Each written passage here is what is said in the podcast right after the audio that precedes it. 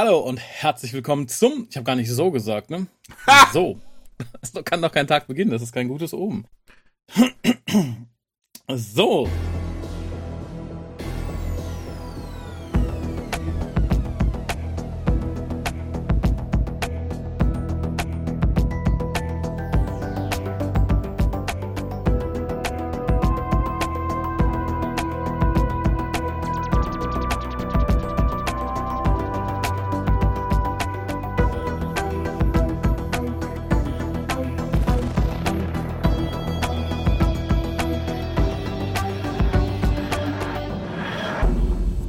Hallo und herzlich willkommen zu einer neuen Ausgabe des deutschen Dr. Who Podcastes, des WhoCastes.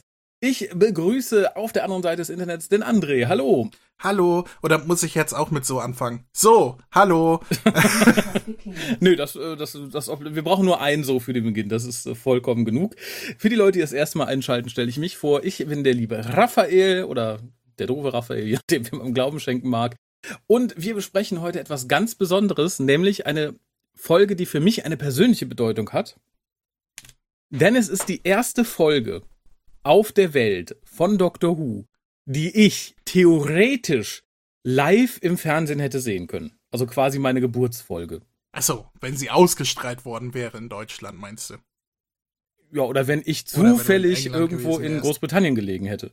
Okay. Wann war die Ausstrahlung? 79 denn? Die Ausstrahlung war genau am 1. bis 22. September 79. Da war ich knappe zwei Monate alt. Hm. Na, knapp mal ein bis zwei Monate alt. Also das äh, hätte theoretisch, äh, wäre meine Mutter auf Urlaub gewesen und hätte mich zufällig im Hotel äh, vor dem Fernseher liegen lassen. Vier Wochen lang hätte ich diese Folge komplett sehen können. Ich habe ja mal zum Geburtstag von jemandem das Doctor Who Magazin, welches an meinem Geburtstag rausgekommen ist. Äh, also äh, im, im 89 jetzt nicht dann, mhm. wann ich Geburtstag hatte, sondern tatsächlich mhm. an dem Geburtstag geschenkt bekommen. Denn das ist, das, das ist ja quasi dasselbe. Also das genau, ist die das, äh, Doctor Who-Folge, die lief an deinem Geburtstag herum. Also kurz, kurz nach meinem Geburtstag. Die am nächsten dran ist an deinem Geburtstag. Genau, ich wurde zwischen zwei Staffeln geboren und das wäre, wie gesagt, die erste, die ich, also quasi meine Folge. Und ich das könnte der Titel deiner Biografie sein, Raphael, zwischen zwei Staffeln geboren.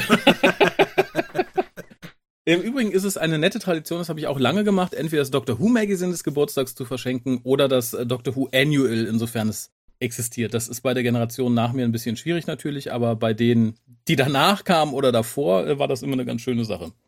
Ich habe, äh, ich bin ja 89 geboren, ich habe, äh, bei mir auf dem Doctor Who Magazin ist irgendwas The Master is Back und ich glaube, das war zu Survival. Das würde sich anbieten, ja. Bin ich mir relativ ja, sicher. Technisch.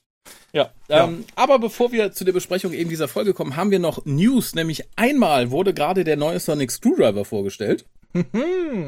Oder wo ich ihn nenne, er wurde aus Resten zusammengesucht. Ich, da bin ich tatsächlich ein bisschen böse. Ich muss ja sagen, ähm, Ära Whittaker und Chipnell vergessen, so gut es geht. Schön. An alte Äras anknüpfen. Auch sehr schön. Das Logo wiederverwenden, also das Tom Baker Logo, finde ich schon mal ganz nett. Hätte ich fürs Jubiläum nett gefunden. Dass es dann auch für die Staffel so bleibt, finde ich ein bisschen schwierig. Hm. Aber dann zu sagen, der neue Sonic Screwdriver ist einfach ein, ein Best-of der Screwdrivers von Dr. 9 bis 12, finde ich ein bisschen frech. Ich, ich find's super, weil ähm, das haben sie ja gar nicht gesagt. In der, in der Originalpressemitteilung stand, mhm. oder, oder was sie da halt offiziell da als Slogan da rausgegeben haben, das war ja auch irgendwie eine Ausstellung, da wurde abfotografiert, da stand da, äh, with best of features of some of the past Doctors. Und some of the past Doctors ist neun, beziehungsweise zehn, ist ja der gleiche. Elf, mhm. zwölf und auf gar keinen Fall mit Ticker. wie gesagt, ich, ich finde es irgendwie ein bisschen, da hat man sich sehr einfach gemacht oder sehr drauf gehofft, die Zuschauer von vorher anzusprechen. Ich finde ihn halt nicht hübsch. Ich fand auch die davor nicht hübsch. Ich möchte mal wieder etwas Dezentes, so ein bisschen wie bei Doktor 3 und 4 und nicht so ein, ja, sowas halt. Aber ich, immer noch besser als der gigantische Stahldildo von Frau Doktor. Also, gut, den fand ich, äh, den fand ich sowieso hässlich, weil das, das sah halt aus wie, ja, hast du, hast du mir nicht erzählt, den hat sie irgendwie aus Stahl selber zusammengeschmolzen oder irgendwie so? Ja, natürlich, den hat sie selber zusammengebaut. So sah der halt auch aus, zusammengegossen irgendwie im Bauernhaus, ich weiß das nicht. Ähm, äh, ich finde auch den Capaldi Screwdriver, den er zuletzt hatte, dieser blaue, mhm. den fand ja. ich auch vom, von der Idee her lustig, dass er sich so gedreht hat und so weiter, vom Design her komplett drüber. Der war einfach groß und klobig und ich verstehe das nicht, warum man so diese Route gegangen ist. Ich mag den ja. vom 11. Mhm ich glaube, der Elfte hat auch so mein Lieblingsdesign, weil er so zum, zum Elfen Doktor passte. Äh, immer wenn er da irgendwas abgelesen hat und dann die Klauen auf und zugemacht und so. Ich finde, das hat super zum Elfen Doktor gepasst. Das war halt mehr mhm. ein Spielzeug, was zu diesem verspielten Doktor passte. Aber generell habe ich kein Screwdriver, wo ich sage, das ist das Design, das muss sein. Natürlich gibt's das klassische, klassische Design oben mit den Ringen-Dingen da dran ja. und so, aber die sehen auch komisch aus, wie, wie 70er Jahre Lollipops und sowas. Das ist, keine Ahnung, also ich finde den Screwdriver eigentlich in keiner Inkarnation wirklich hübsch. Ich finde die Idee hier aber tatsächlich cool, weil das ist so, ja, so, so dieses, ja, so ein bisschen oben wie vom zwölften Doktor, ne, diese, dieses kantige, viereckige, dann äh, diese ausfahrbaren Klauen so ein bisschen wie der, wie der elfte Doktor und dann so generell das blaue Licht und, und den Halter vom zehnten Doktor oder neunten Doktor. Ich finde das schon ganz nett. Ich glaube tatsächlich nicht, dass Shooty den auch benutzen wird. Ich glaube, der kriegt einen eigenen. Tatsächlich? Ja. Also ich glaube, Shooty wird die TARDIS definitiv weiter benutzen, die Tenant haben wird. Also das ja. Interieur. Oh, und das Logo offensichtlich? Das Logo auch. Ähm, aber ich meine jetzt so in der Serie selber, er wird die TARDIS weiterverwenden, vielleicht ein bisschen verändern, so wie Capaldi auch die, die Smith TARDIS übernommen hat und ein bisschen verändert hat. So ja. vom Licht her und von, von, keine Ahnung, Deko und so. Äh, das wird bei Shooty auch so sein. Und ähm, ja. ich bin mir aber nicht sicher, ob er den Screwdriver übernehmen wird, weil ich glaube, das ist auch so ein Best of New Who Screwdriver fürs Jubiläum und danach kriegt er einen eigenen, weil ich glaube, so ein Screwdriver-Prop herzustellen ist einfacher, als eine TARDIS neu zu bauen. ähm, und gerade weil wir die letzten Jahre ja relativ wenig Merchandise hatten, Lex, glaube ich, auch Disney danach, die ja jetzt auch angefangen haben mit Doctor Who Disney Branding äh, Merchandise rauszubringen, mhm. ähm, viel, viel Sachen rauszubringen. Und ich kann mir gut vorstellen, dass da das Shooting einen eigenen bekommt, schon alleine des Merchandise wegen. Ja, das ist ein guter Punkt. Vielleicht kriegt der Doktor auch entsprechend seines Aussehens so als äh, 60er, 70er Jahre Pimp einfach einen Revolver. Das wäre vielleicht auch mal was Neues. Naja, der, der, der 12 hatte Sonic Shades, er kriegt ein, eine Sonic Gun, das ist doch auch, äh, Warum nicht? Na, oder, oder, nein, der kriegt so ein, wie, wie so ein Pimp, die haben doch immer so, einen, so einen Gehstock, weißt du? So, Ach ja, genau. Sonic Kane. Sonic hatte, Kane. hatte doch äh, Smith auch, aber halt ein bisschen pimpiger. Mit einem Totenkopf oben dran als Griff oder so. Das, das ist eine super Idee. Oder, oder den, den Sonic Gold Tooth. Ja, geil. Ah ja, das ich freue mich. Das ist, oder oder er, er kriegt eine Bessie, eine, eine Cadillac äh, Bessie, die die ähm, die springen kann, weißt du, so diese hydraulischen Aufspringdinger mhm. und, und und die ist auch Sonic. Oh ja. Lä lässt sich immer nur schwer mitnehmen, aber das ist tatsächlich ja. eine schöne Idee. Aber ich ich glaube, ähm, der kriegt einen eigenen, ja. Ja, ich, ich, ich hoffe es sehr.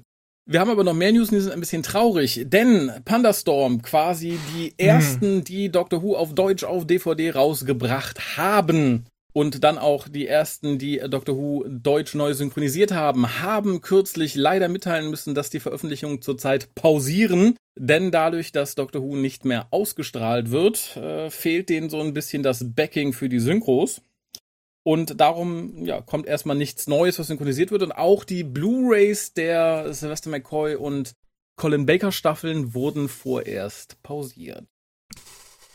Was im Umkehrschluss heißt, liebe Leute, kratzt in euren Portemonnaies, sucht in eurem Sofa nach Kleingeld, kauft auf jeden Fall deutsche Doctor Who Releases die könnt ihr mit euren nicht deutsch sprechenden Verwandten gucken, an Freunde verschenken oder einfach als Sammlung ins Regal stellen. Nie war es so wichtig wie zurzeit.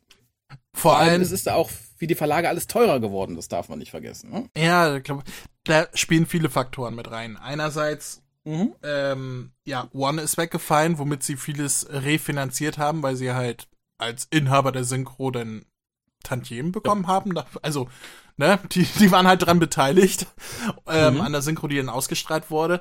Und ähm, die Inflation, die einerseits die Produ Produktionskosten höher geschraubt haben und gleichzeitig die Leute, die mehr sparen jetzt. Ne? Ich meine, ja.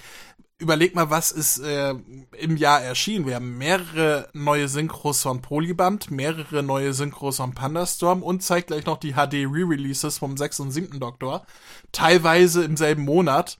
Das, wo du dann also zu Spitzenzeiten, wenn du die, die Amazon Limited Editions gekauft hast, irgendwie bei über 200 Euro war es plötzlich mit, mit neuen Sachen im Monat.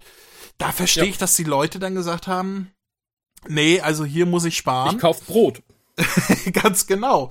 Ähm, und Luxusartikel, und das sind Luxusartikel, sind die ersten, die wegfallen. Ne? Also das ist halt ja. äh, der Inflation geschuldet.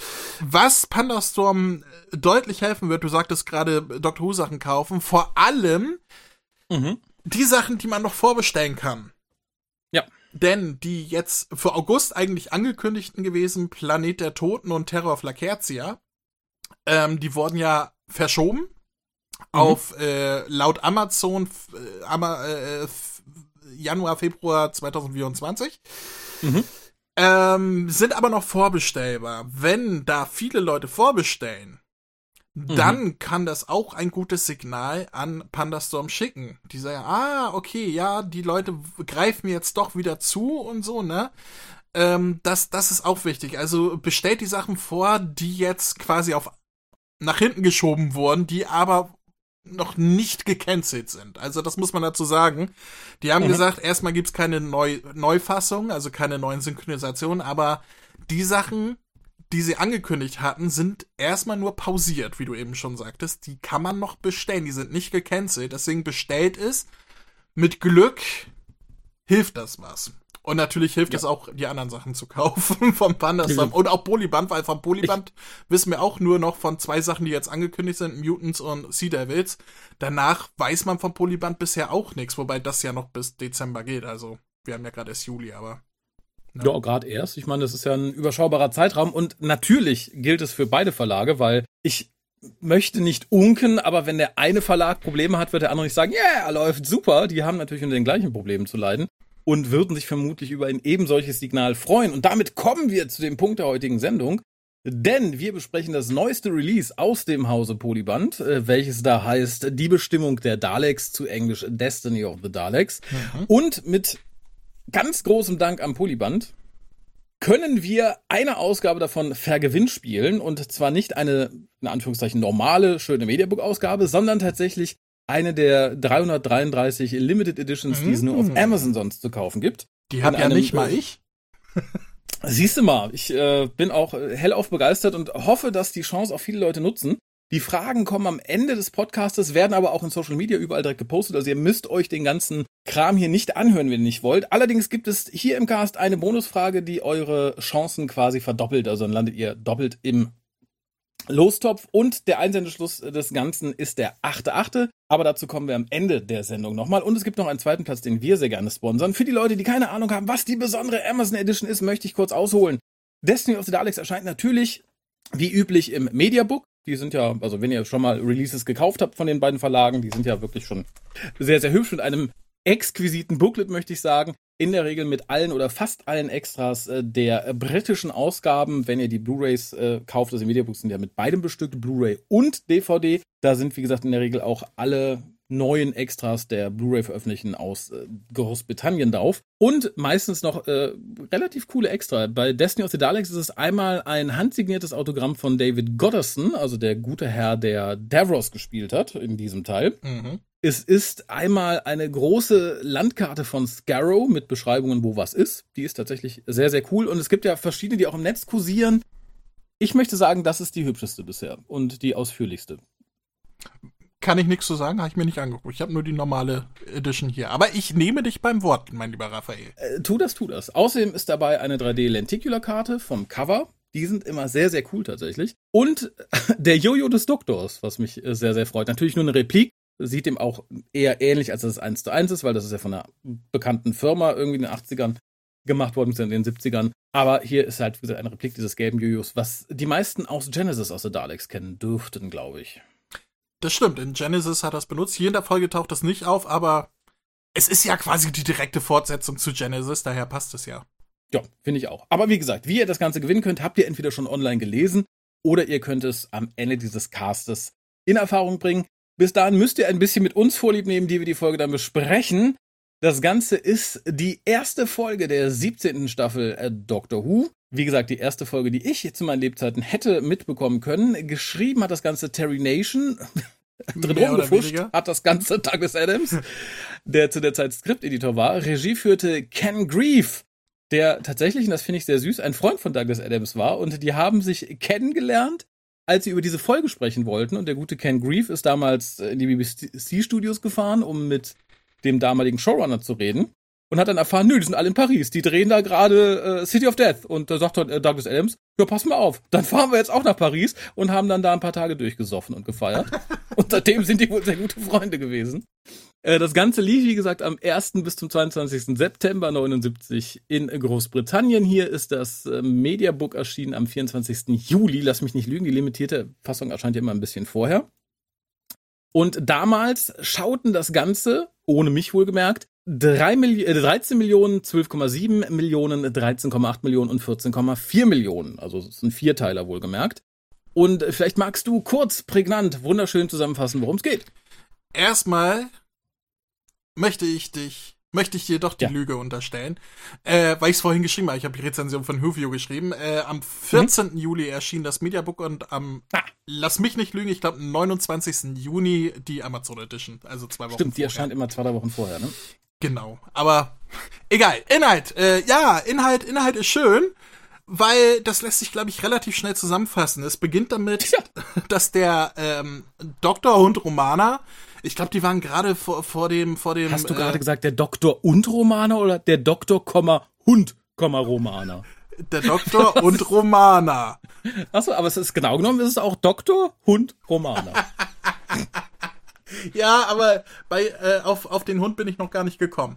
Äh, ähm, die waren, glaube ich, gerade vom, vom Black Guardian geflüchtet. Mhm. Ähm, mhm. Und, mhm. und der Doktor sagt hier, ich habe einen Randomisierer in der deutschen Version, Randomizer wahrscheinlich im Original, ähm, mhm. äh, installiert und so weiter. Und komm, wir hauen mal weg. Und währenddessen versucht er K9 zu reparieren, der einen Schlag weg hat und nur husten und röcheln kann äh, den kriegt er, also während er ihn repariert, kommt dann Romana immer wieder rein und hat dann angefangen zu regenerieren. Sie hat plötzlich einen neuen Körper und er sagt, wer bist du denn? Äh, du bist nicht Romana, du bist ja Prinzessin Astra, die wir noch aus, oh Gott, war das Armageddon Factor? Jo. Ich glaube ja, ne? Äh, ja. äh, kennen, ähm, weil, weil Lala Ward beide Charaktere spielt. Ähm, mhm. Und er sagt, nee, der finde ich nicht gut, mach dir mal einen anderen Körper und dann taucht sie mit drei, vier anderen Körpern immer wieder auf, bis sie dann wieder als äh, Prinzessin Astra auftaucht und der Doktor dann doch beschwichtigt ist, weil sie eine Replik seiner Kleidung trägt, was ihn dann so sehr schmeichelt, dass er sagt, ja gut, dann nehme ich halt die Astra mit. Mhm. Ähm, sie kommen auf einen Planeten an, wo sie nicht genau wissen, wo sie sind. Aber der Doktor sagt, das kommt mir alles hier irgendwie bekannt äh, vor und sie treffen denn auf eine, ja, seltsame Cosplayer-Rasse mit lustigen Perücken ähm, und, und äh, werden von denen auch in ihr Schiff geladen und der Doktor stellt dann fest, ach hier, guck mal, äh, das ist doch Scaro, beziehungsweise er fragt, wo sind wir denn hier? Und die sagen dann, das ist Scaro und er sagt, was, Scaro, das ist doch hier, da war ich doch schon mal und so weiter, was ist denn hier los? Ja, wir führen mit den Daleks Krieg, die Movelaner, so nennen mhm. die sich, oder ich glaube Romana sagt sogar, dass die so heißen oder irgendwie so. Naja, äh, dann ja, wird Romana entführt von den Daleks ähm, und kann aber schließlich fliehen, nachdem sie in ein Sklavenlager gebracht wurde, wo sie sich totgestellt hat. Also die Daleks haben sie, haben die Leute da irgendwie für sich arbeiten lassen, die Menschen. Und sie hat sich totgestellt, sollte dann entsorgt werden, konnte dadurch fliehen und trifft mhm. dann auf Tyson, einen ja, Mike. Nicht, nicht der Mike Tyson, sondern äh, ein, einen, einen Überlebenden, äh, der auch vor den Dalek flüchtet und so weiter. Mhm. Und ähm, zusammen treffen sie dann wieder auf den Doktor irgendwann, nachdem der Doktor ihr Grab findet und denkt, oh mein Gott, sie ist tot. Ach nee, ist sie doch nicht, sie steht daneben. Ähm, der Doktor findet dann heraus, was der Plan der Daleks ist, nämlich sie wollen sich zu Dalek, äh, zu Dalek, zu Davros vorgraben, der in mehreren hundert Jahren davor sich hinvegetiert hat und äh, schließlich sein Inneres zu David Gooderson geändert hat.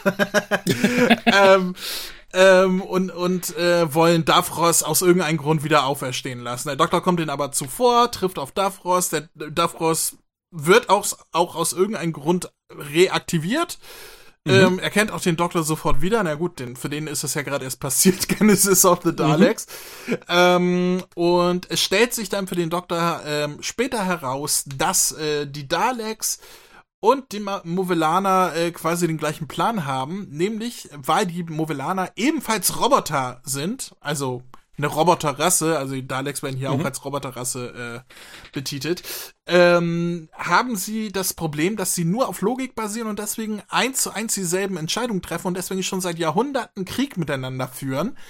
Mhm. Ähm, ohne dass einer die Oberhand gewinnen kann, weil sie einfach aus der Logik heraus dieselben Entscheidungen treffen und beide wollen dem entgehen. Die Daleks, indem sie Davros dazu bringen, bei ihnen eine emotionale Komponente oder eine, eine Variable einzubringen, die nicht vorhersehbar ist und äh, die Movelaner wollen dasselbe vom Doktor, dass der an ihren Computer rumfuscht und äh, denen hilft, damit sie den jeweiligen Gegner zuvorkommen können. Ja, das Ende mhm. vom Lied ist eigentlich ganz einfach. Äh, der Doktor besiegt die Movelaner, indem er ihnen die Batterien klaut. oder, oder den Menschen zeigt, wie man mhm. ihnen die Batterien klaut. Und äh, Davros, äh, äh, die Daleks werden besiegt, in denen auf den roten Knopf gedrückt wird, wo alle in die Luft fliegen und Davros wird eingefroren. Nicht in Carbonit, sondern nur in Eis, aber er wird eingefroren und zur Erde gebracht, wo er vor Gericht gestellt werden soll.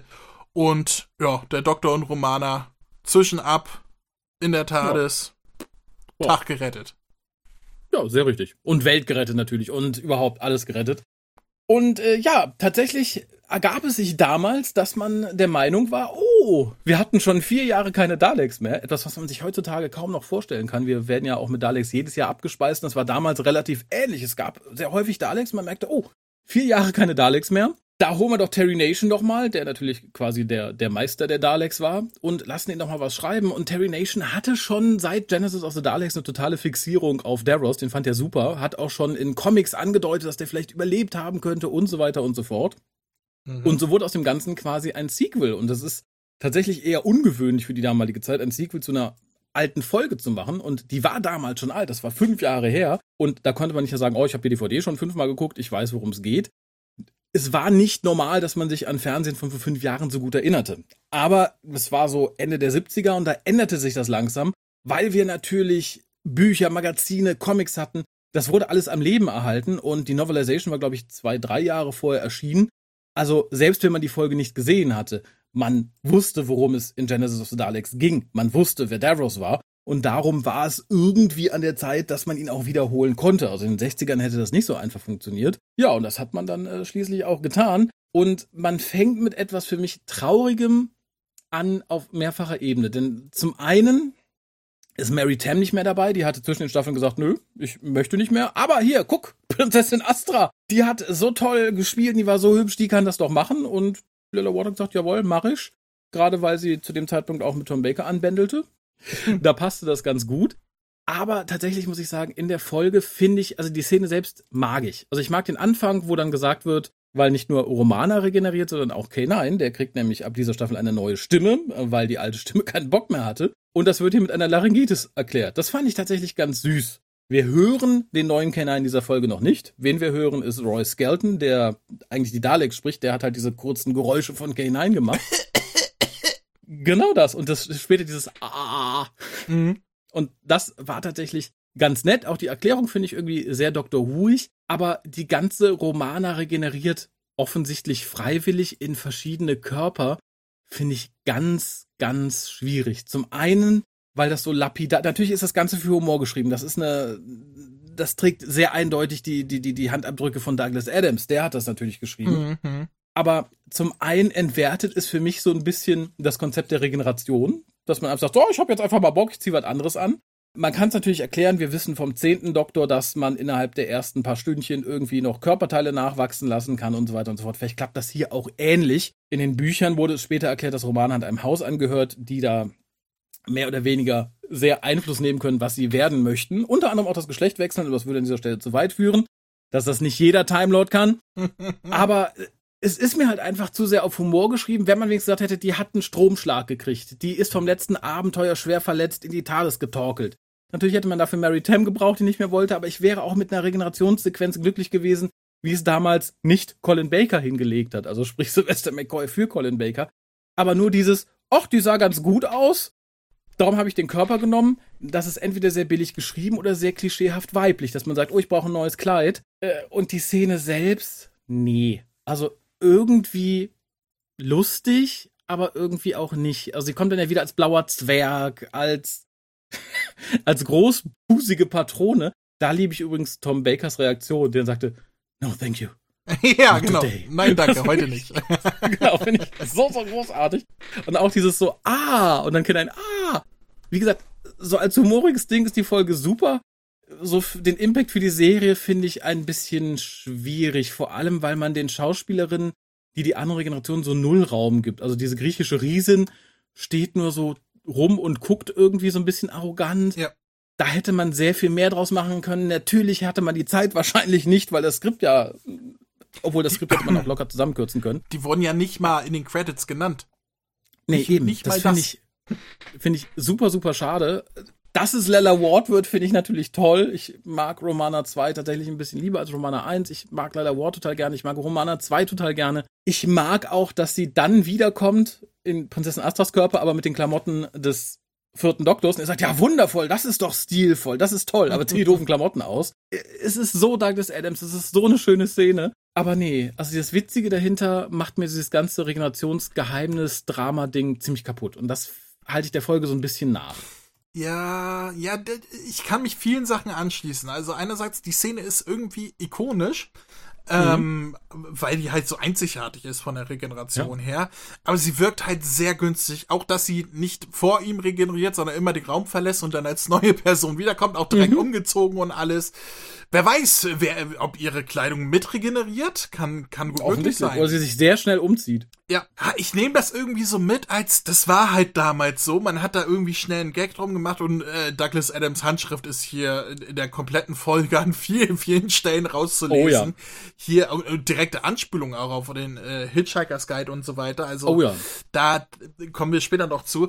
Ich, ich finde die Szene nicht so schlimm. Ich finde, man hätte eigentlich noch viel mehr draus machen müssen. Das ist das Problem. Definitiv. Es ist so abgehandelt als Gag, okay, aber der Gag funktioniert auch nur so halb. Also so mhm. nach, nach dem ersten Mal mit, äh, ach guck mal, ich hab mein, hätte, im Dialog, man hätte einfach im Dialog da mehr reinbringen müssen mit, ach, weißt du, ich, ich hab mir gedacht, ich will mal was Neues, der alte Körper und so weiter. Nein, aber es ist einfach nur so, ja, das bin ich jetzt, ich hab mal den Körper gewechselt. Ja. Da hätte mehr Dialogs rein, rein müssen oder halt mehr Variation von den verschiedenen Inkarnationen, die sie da hat. Und auch eine Erklärung. Also, weil hier verbraucht ja. sie hier äh, verschiedene Regenerationen aus ihrem Zyklus. Oder äh, ist das, wie du schon sagtest, äh, 24 Stunden nach der Regeneration kann sie ihren Körper noch angleichen, so wie der Doktor auch Gliedmaßen nachwachsen lassen kann und so weiter. Wer weiß, also das Einzige, was man sagen kann, ist, dass sie halt die Fähigkeit hat, äh, sich den Körper quasi auszusuchen, worein sie äh, regeneriert. Das hat sie den Doktor ja voraus, bei dem das ja immer eine chaotische Angelegenheit ist, wobei er auch vielleicht, wenn er sich entschließt, einfach zu, so, so zu regenerieren, vielleicht ist es auch was anderes, das hatten wir noch nicht. Er wurde ja entweder tödlich verwundet oder gezwungen, sich zu regenerieren. Wenn er einfach ja. sagt, ach, neuer Körper, so, machen wir mal eine Regeneration. Wer weiß, vielleicht kann er das dann auch mehr, mehr beeinflussen. Ja, keine Ahnung. Aber ich, ja, als Gag funktioniert es, aber nicht gut. Und ich hätte mir da auch wirklich mehr, mehr beigewünscht. So ist es halt wirklich. Vor allem Mary Tam hat im Interview gesagt, sie hätte die Szene durchaus gedreht. Sie wurde gar nicht gefragt, ob sie zurückkommen will, weil es gab Gerüchte, ob das an ihrer Schwangerschaft lag, dass sie ja, die Szenen nicht gedreht haben. Und sie sagte, nö, ich hätte, ich hätte es gemacht, aber mich hat keiner gefragt. Also. Ja, da frage ich mich so ein bisschen, ob das einfach vergessen wurde, dass es dann hieß, ah nee, die will nicht mehr spielen. Dann fragen wir gar nicht erst. Oder ob das auch so ein bisschen an den Budgetrestriktionen lag, denn tatsächlich hatte die Folge sehr darunter zu leiden, dass wenig Geld da war. Das sieht man an allen Ecken und Enden. Ja, aber für eine günstige äh, Episode sahen die Sachen schon, also der Loca Location Shot ist super, also die ja. Location ist wirklich sehr, sehr gut. Also, ja. das hätte auch einfach nur ein Steinbruch sein können, aber die haben da wirklich einen schönen Steinbruch gefunden. in dem, äh, in, in dem, in dem Making-of-Ding, was auf der Blu-ray drauf ist, was ich mir angeguckt habe, wurde auch gesagt, mhm. ähm, der, der Location-Sucher oder, oder äh, irgendwer, der, der meinte dann, ja, Dr. Who ist die Sache, die haben schon überall gedreht, wo man drehen kann. Jeder Steinbruch wurde schon mal besucht. Als wir das Ding dann gefunden haben, das war schon was Besonderes und die waren auch alle mhm. total begeistert, dass wir da hin konnten und so. Das sieht man, also es ist ein toller Steinbruch, den sie da gefunden haben. Aber auch das Set der Movellana und so weiter, das, das ja. fand ich sehr, sehr, sehr hübsch und für eine günstig produzierte Folge tatsächlich gar nicht so günstig aussehen. Das, was denn günstig war, war alles andere. So diese Gänge und wo die Daleks dann mit Davros und sonst was. Das da war alles. Wir, da haben wir einiges, aber da kommen wir. Das war die Garage von Tom Baker, aber. der steht im Moment noch im Kontrollraum und ich habe mich tatsächlich erst ein bisschen gewundert, warum denn da Colin Bakers Regenschirm im Hintergrund ist. Colin? Der hat im Hintergrund tatsächlich einen aus dem Colin Bakers Kostüm später. Okay ich fand die Referenz auch ganz schön, dass man den Randomisierer nochmal erwähnt und dass sie dann, wie gesagt, in diesem sehr hübschen Steinbruch sammeln, äh, landen und Romana dann wiederkommt. Und das mochte ich tatsächlich, dass sie quasi das Doktors Kostüm nur ja. so in pink-weiß hat, was ja. angeblich Lala Wards Idee war. Äh, ich finde es super und vor allem, man hätte es auch noch beibehalten sollen. Also ich mag, dass Romana sich häufig umzieht, auch immer irgendwie passend zur Folge, muss man tatsächlich sagen. Aber ich hätte mir auch dieses Kostüm öfter mal gewünscht, weil ich finde, es ist so auf den Punkt, was auch die Chemie ja. zwischen den beiden ja. angeht. Also äh, Lala Wards Idee war, oder sie meinte, sie glaubt, dass Romana meint, dass Romana gleich auf mit dem Doktor ist und deswegen bewusst mhm. ein Kostüm wählt, was seins widerspiegelt. Das mhm. war so äh, Lala Wards Aussage und ich, ich finde, das passt. Und ich fand, äh, so wie du sagst, ich, also ich finde, das ist von allen Romana-Kostümen das, das, das Beste. Ich weiß nicht, ob es das ikonischste ja. ist, weil das mit den Hütchen in City of Death ist natürlich auch sehr, sehr ja. ikonisch, was natürlich auch an der Folge liegen kann. Aber das hier ist, ich würde sagen, wenn ich ein Kostüm für Romana nochmal raussuchen müsste, das wäre es, was ich wählen würde. Weißt du, wo sie es nochmal getragen hat? Oh, nee, auf Anhieb nicht. Dimensions in Time? Nein, es gab doch diese, diese Computer-Werbedinger mit dem Doktor Ach, ja, und klar, Romana. Prime. Und äh, äh, da hat sie das äh, getragen in diesem Werbeclips. Stimmt, die auch mit auf der Blu-ray und DVD drauf ja, sind. Ja. Ähm, ja, es geht dann so ein bisschen Douglas Adamsisch weiter, indem man guckt, wo man ist. Und die Szene finde ich halt auch toll. Es ist halt wirklich so, wenn man den Hijackers Guide gelesen hat oder Dirk Gently, dann, dann wird man das lieben, wo, wo sie sagt, lasst gucken, wo wir sind. So also fährt den Scanner hoch und der Doktor, oh look, Rocks! Und fährt es dann wieder runter. finde ich ganz, ganz großartig. Er schafft dann halt nicht, K9 schnell genug wieder fertig zu machen und sie gehen raus und hat gesagt, ah, ich habe das Gefühl, hier war ich schon mal und so weiter und so fort und erkunden dann alles ein bisschen. Und ab hier merkt man halt, okay, da ist das Originalskript von Terry Nation wieder im Vordergrund, weil ab da wirkt alles sehr Terry Nation prozedural. Wir haben halt wirklich so, ein, so eine Blaupause wie viele Terry Nation Folgen. Die ganzen, die, die beiden erkunden das erstmal. Hier tatsächlich kommt etwas, wo ich böse Erinnerungen an den zehnten Doktor hatte, denn Romana leckt an einem Stück Stein und erkennt, es ist Beton. Ja. Wo ich dachte, okay, na, die darf das vielleicht noch und sie macht es ja auch nur einmal und sie stellen halt so fest, guck, hier ist was gebaut worden, das kann also nicht nur natürlicher Steinbruch sein, wir haben auch die ganze Zeit Erschütterungen, die aus dem Boden kommen. Ich habe, und ich habe eine Theorie. Oh, jetzt bin ich gespannt. So dieses an irgendetwas lecken oder Dreck fressen, das kennen wir jetzt von Romana, wir kennen es von Titty und wir kennen es vom zehnten Doktor. Mhm. Sprich, das muss ein Ding. Die Frauen. Das muss ein Ding der Frauen sein, genau. Für weiblich Angaben. ich meine, Strux hat gesagt, der zehnte Doktor liebte Frauen so sehr, dass er selber ein, eine wurde. Ähm, das das äh, ist vielleicht die Erklärung. Das ist so ein, so ein, so ein Time Lady-Ding. Vielleicht, ja. Und wenn ich dran denke, ein Voyager hat ja auch damals Cass Dreck gefressen, als sie schwanger war. Vielleicht möchte uns diese Szene etwas sagen. Vielleicht sind Time Lords sehr, sehr lange trächtig. Man weiß es nicht. Ja, aber im Gegensatz zu Cass leben Time Lords ein bisschen länger. das stimmt. Ja, die beiden treffen dann auf eine Beerdigungstruppe, sie treffen nicht auf sie, sondern verstecken sich vor ihnen, die so ein bisschen runtergekommen geisterhaft aussehen, aber dafür fast theaterreife Kleidung tragen. Und sehr schön fand ich das und das erweckte in mir sofort viele Story-Ideen, die ich gerne mal sehen möchte, weil Romana sagt dann, das sind doch bestimmt Zombies. Und die beiden reden dann tatsächlich über Zombies. Nee, nö, Zombies erkennt man daran und jenes und dieses. Das fand ich sehr schön. Das können ja keine Zombies sein, die haben kalte Haut. Da können wir es rausfinden. Fass sie an. Fand ich großartig. Ich möchte eine Doctor Who, eine richtige Doctor Who Zombie-Folge. Ja, gab's Der doch Doktor, gar nicht, ne? So richtige Zombies? Ja, Waters of Mars so ein bisschen, ne? Ja, aber ansonsten... gut, aber das, das war ja, das war ja auch eher Monster, die ein bisschen sich bewegt haben wie Zombies, aber so, so ja. wirkliche Zombies, also mit Tote, die wieder auferstanden sind, sowas ganz Ja, die Gelf vielleicht, ne? Ja, aber selbst das waren ja eher Besessene. Ja. Das waren ja. Ja, stimmt. Ja, Tote besessen. Ja, die haben, sind halt, da wurden tote Körper besetzt, ja, aber das ist auch nicht der klassische Zombie. Also so wirklich durch ein Virus oder aus irgendeinem Grund wieder auferstandene Tote? Nee, haben wir Kann nicht. ich mich nicht dran erinnern. Vielleicht in einem Comic oder so, aber. Ja, in den Büchern, aber wie gesagt, also als Fernsehserie fände ich es gar nicht so schlecht als Fernsehserienteil. Apropos Zombies, der Doktor legt dann die begrabene Leiche frei, das heißt begraben, die sie einfach unter ein bisschen Steinen zusammengelegt haben. Aber mit den Worten, äh, ja, wie würdest du denn eine Leiche auf, auf dem Felsbodengrund beerdigen? Bei Romana also ich muss tatsächlich sagen, wenn ich für die Daleks in einer Mine arbeiten würde, ich würde mir nicht die Mühe machen. Ich würde die einfach irgendwo einen Abhang runterwerfen. Ich fange nicht an, da Leute zu beerdigen und schon gar nicht einfach unter ein paar Steine zu legen, wie damals den dicken Kirk. Also ich finde das ähm, ja gut, aber die muss nee Kirk hat da das ist die Inspiration, die äh, Star Trek hat geklaut. ähm, äh, gut, die brauchen ja eine Erklärung dafür, dass da ein Grab ist, wo der Doktor fünf ja, Sekunden klar. lang denkt, dass Romana tot ist. Und Romana ja, muss auch wissen, ich muss, ich kann meinen Tod äh, vortäuschen und nicht, wenn ich meinen Tod vortäusche, werde ich die Klippen runtergeworfen. Dann hätte das ja nicht funktioniert. Das wäre traurig gewesen. Und Im Flug. ich lebe noch! Klatsch. Regeneriert. Ich lebe wieder, aber jetzt bin ich wirklich ein, ein blauer Zwerg. Naja.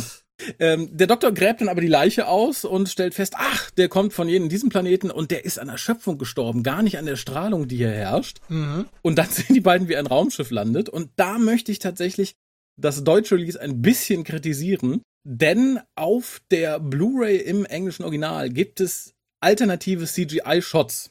Sowohl für die hier Modellarbeiten als auch für die Dalek-Schüsse und so weiter und so fort. Das Raumschiff, finde ich, sieht tatsächlich in CGI schlechter aus. Also ich hätte die CGI-Raumschiffsequenzen nicht gebraucht. Die finde ich tatsächlich hinlänglich doof irgendwie. Für die Daleks tut's mir ein bisschen leid, weil die sehen hier tatsächlich ein bisschen günstiger aus. Es ist das erste Mal in Doctor Who, dass die Daleks so einen lokalen Exterminationseffekt haben. Wir hatten bis dahin immer einen, der den ganzen Bildschirm einfärbte. Mhm.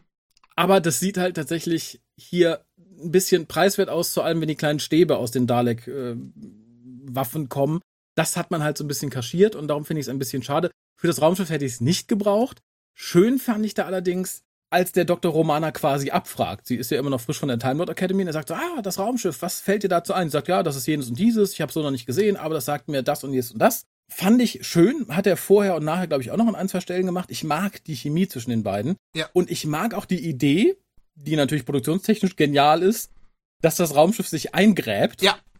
Das finde ich tatsächlich, der Doktor sagt, ach, das ist ja neu, das ist ja super als Tarnung und als äh, Sicherheitsmechanismus und natürlich als produktionstechnischer Kostendämpfer, weil man nur das obere Stück vom Raumschiff dann irgendwie wirklich braucht, was man an Location dann hinstellen muss. Und darum verzeihe ich auch, dass das insgesamt etwas günstig aussah, wenn man nur das obere Zelt sieht. Aber die Idee dahinter finde ich sehr, sehr, sehr, sehr gut. Ja, aber ich fand auch das Modell, das sich eingräbt. Ja. Ja, super. das war super. Vor allem so detailreich. Von unten so diese, diese drei Balken, die ineinander laufen und in sich noch gedreht haben, wie so ein Bohrer und so. Das Modell war super. Interessant ist vielleicht, dass der Doktor und Romane dann sagen, ja, gehen wir mal hin. Und eigentlich sollten die ganz gemütlich hingehen, aber Tom Baker hat immer lustige Wege gefunden, wie der Doktor sich von einem aus dem anderen bewegt und hat sich hier quasi einen Abhang heruntergestürzt. Und das wirklich Lustige dabei ist, dass er das ganz heroisch tut, aber Roman ja. steht schon unten, ja. weil er das offensichtlich nicht machen wollte. Das war und super. da denkt man so ein bisschen, ich, ich frage so ein bisschen, das ist ein bisschen obsolet. Hat der Doktor hier einfach Spaß? War Romana schon schneller? Und das ist so ein bisschen ein Problem für mich an der Folge auch. Sehr oft ist die sehr seltsam geschnitten. Und ich mag auch die Regie nicht sonderlich. Es ist halt wirklich an zweiter Stelle, wo ich denke, so, warum hat man hier nicht noch eine Sekunde länger oder eine Sekunde kürzer laufen lassen? Das war hier genauso. Hätte man uns Romana nicht gezeigt, wäre es eine coole Szene geworden. So sieht's ein bisschen albern aus. Es ist so, ja, ja. der Doktor stürzt sich darunter, Romana ist schon da, hallo. Hätt's eine oder Erklärung kommentieren gegeben. lassen sollen. So, die, die Romana sagt, jetzt komm endlich runter, Doktor, oder sowas, ne? Dann, so ein bisschen, Das, das wäre lustig ja gewesen. Ich, ich, weiß ja nicht, mhm. wie das Material war, was sie da zusammenschneiden mussten. Vielleicht war das das Beste, was sie da schneiden ich, konnten. Ich, aber, ich fürchte es fast ein bisschen. Aber es ist ganz, es war ganz genau mein Gedanke, dieses Tom Baker so, oh, jetzt guck mal alle hier, filmt mal, filmt mal mich jetzt. Und, und mhm. kleiner Watch stand da, ja. Ich mach das nicht. Ich nicht, ich, Alter. Ich bin dann schon hier, Dankeschön. Und da setzen auch so ein paar andere Probleme an, dass man gute Dinge geplant hat. Also wie Terry Nation hat auch eigentlich geschrieben, dass man im Dunkeln landen sollte, wäre auch zu teuer geworden. Und wir haben hier natürlich die Bohrungen unter Tage und die sollen zu Explosionen über Tage führen. Und wir sehen hier die Explosion, die den Doktor und Romana praktisch auf ihrem Weg in die Ruinen lenken. Aber es ist halt dadurch, dass man die, die, die, die Explosionsdinger nicht so tief eingraben durfte, wirkt es auch nicht, als kämen die Explosionen von unten. Ich dachte erst, die werden beschossen. Ja, dachte ich auch. Ich hab's nicht, das habe ich, bis du es jetzt gesagt hast, nicht in Verbindung gebracht. Ich ja. dachte einfach, dass es, dass das irgendwie ein Mechanismus, der ausgelöst wurde, wo sie da lang sind. Lustige Anekdote dafür, äh, wieder aus den Making of, als sie die Location da ähm, gemacht, äh, gefunden haben und dann dahin gefahren sind und dann da angerufen haben und gesagt haben, ja hier, wir, wir äh, drehen hier Dr. Who, dann wurden die gefragt, oh, dürfen wir da auch hinkommen? Nee, nee, bleibt mal lieber fern, äh, keine Besucher gestattet und bitte sagen Sie rum, ähm, falls es Probleme gibt, wir werden Explosionen haben ähm, dass sich da keiner beschwert oder Angst bekommt und so weiter. Bitte geben Sie das weiter und so. Es kam kein einziger Anruf, weil er sagt, das waren keine Explosionen, das waren eher Knallfrösche, die sie da hochgejagt haben. Das war wirklich so puff. Ich glaube, dieser, dieser Sound, das war, also, der Sound war deutlich mächtiger als die Explosion, die da zu sehen war. Es war so ein kleiner Puff, Tischfeuerwerk-Dings. Aber mhm. äh, das, das fand ich schon niedlich, wo er sagt, ja, wir haben schon, wir haben schon Panik gehabt, dass uns die Leute hier, äh, die, die, die, das Haus einrennen, weil sie denken, hier explodiert was oder keine Sau hat sich dafür interessiert.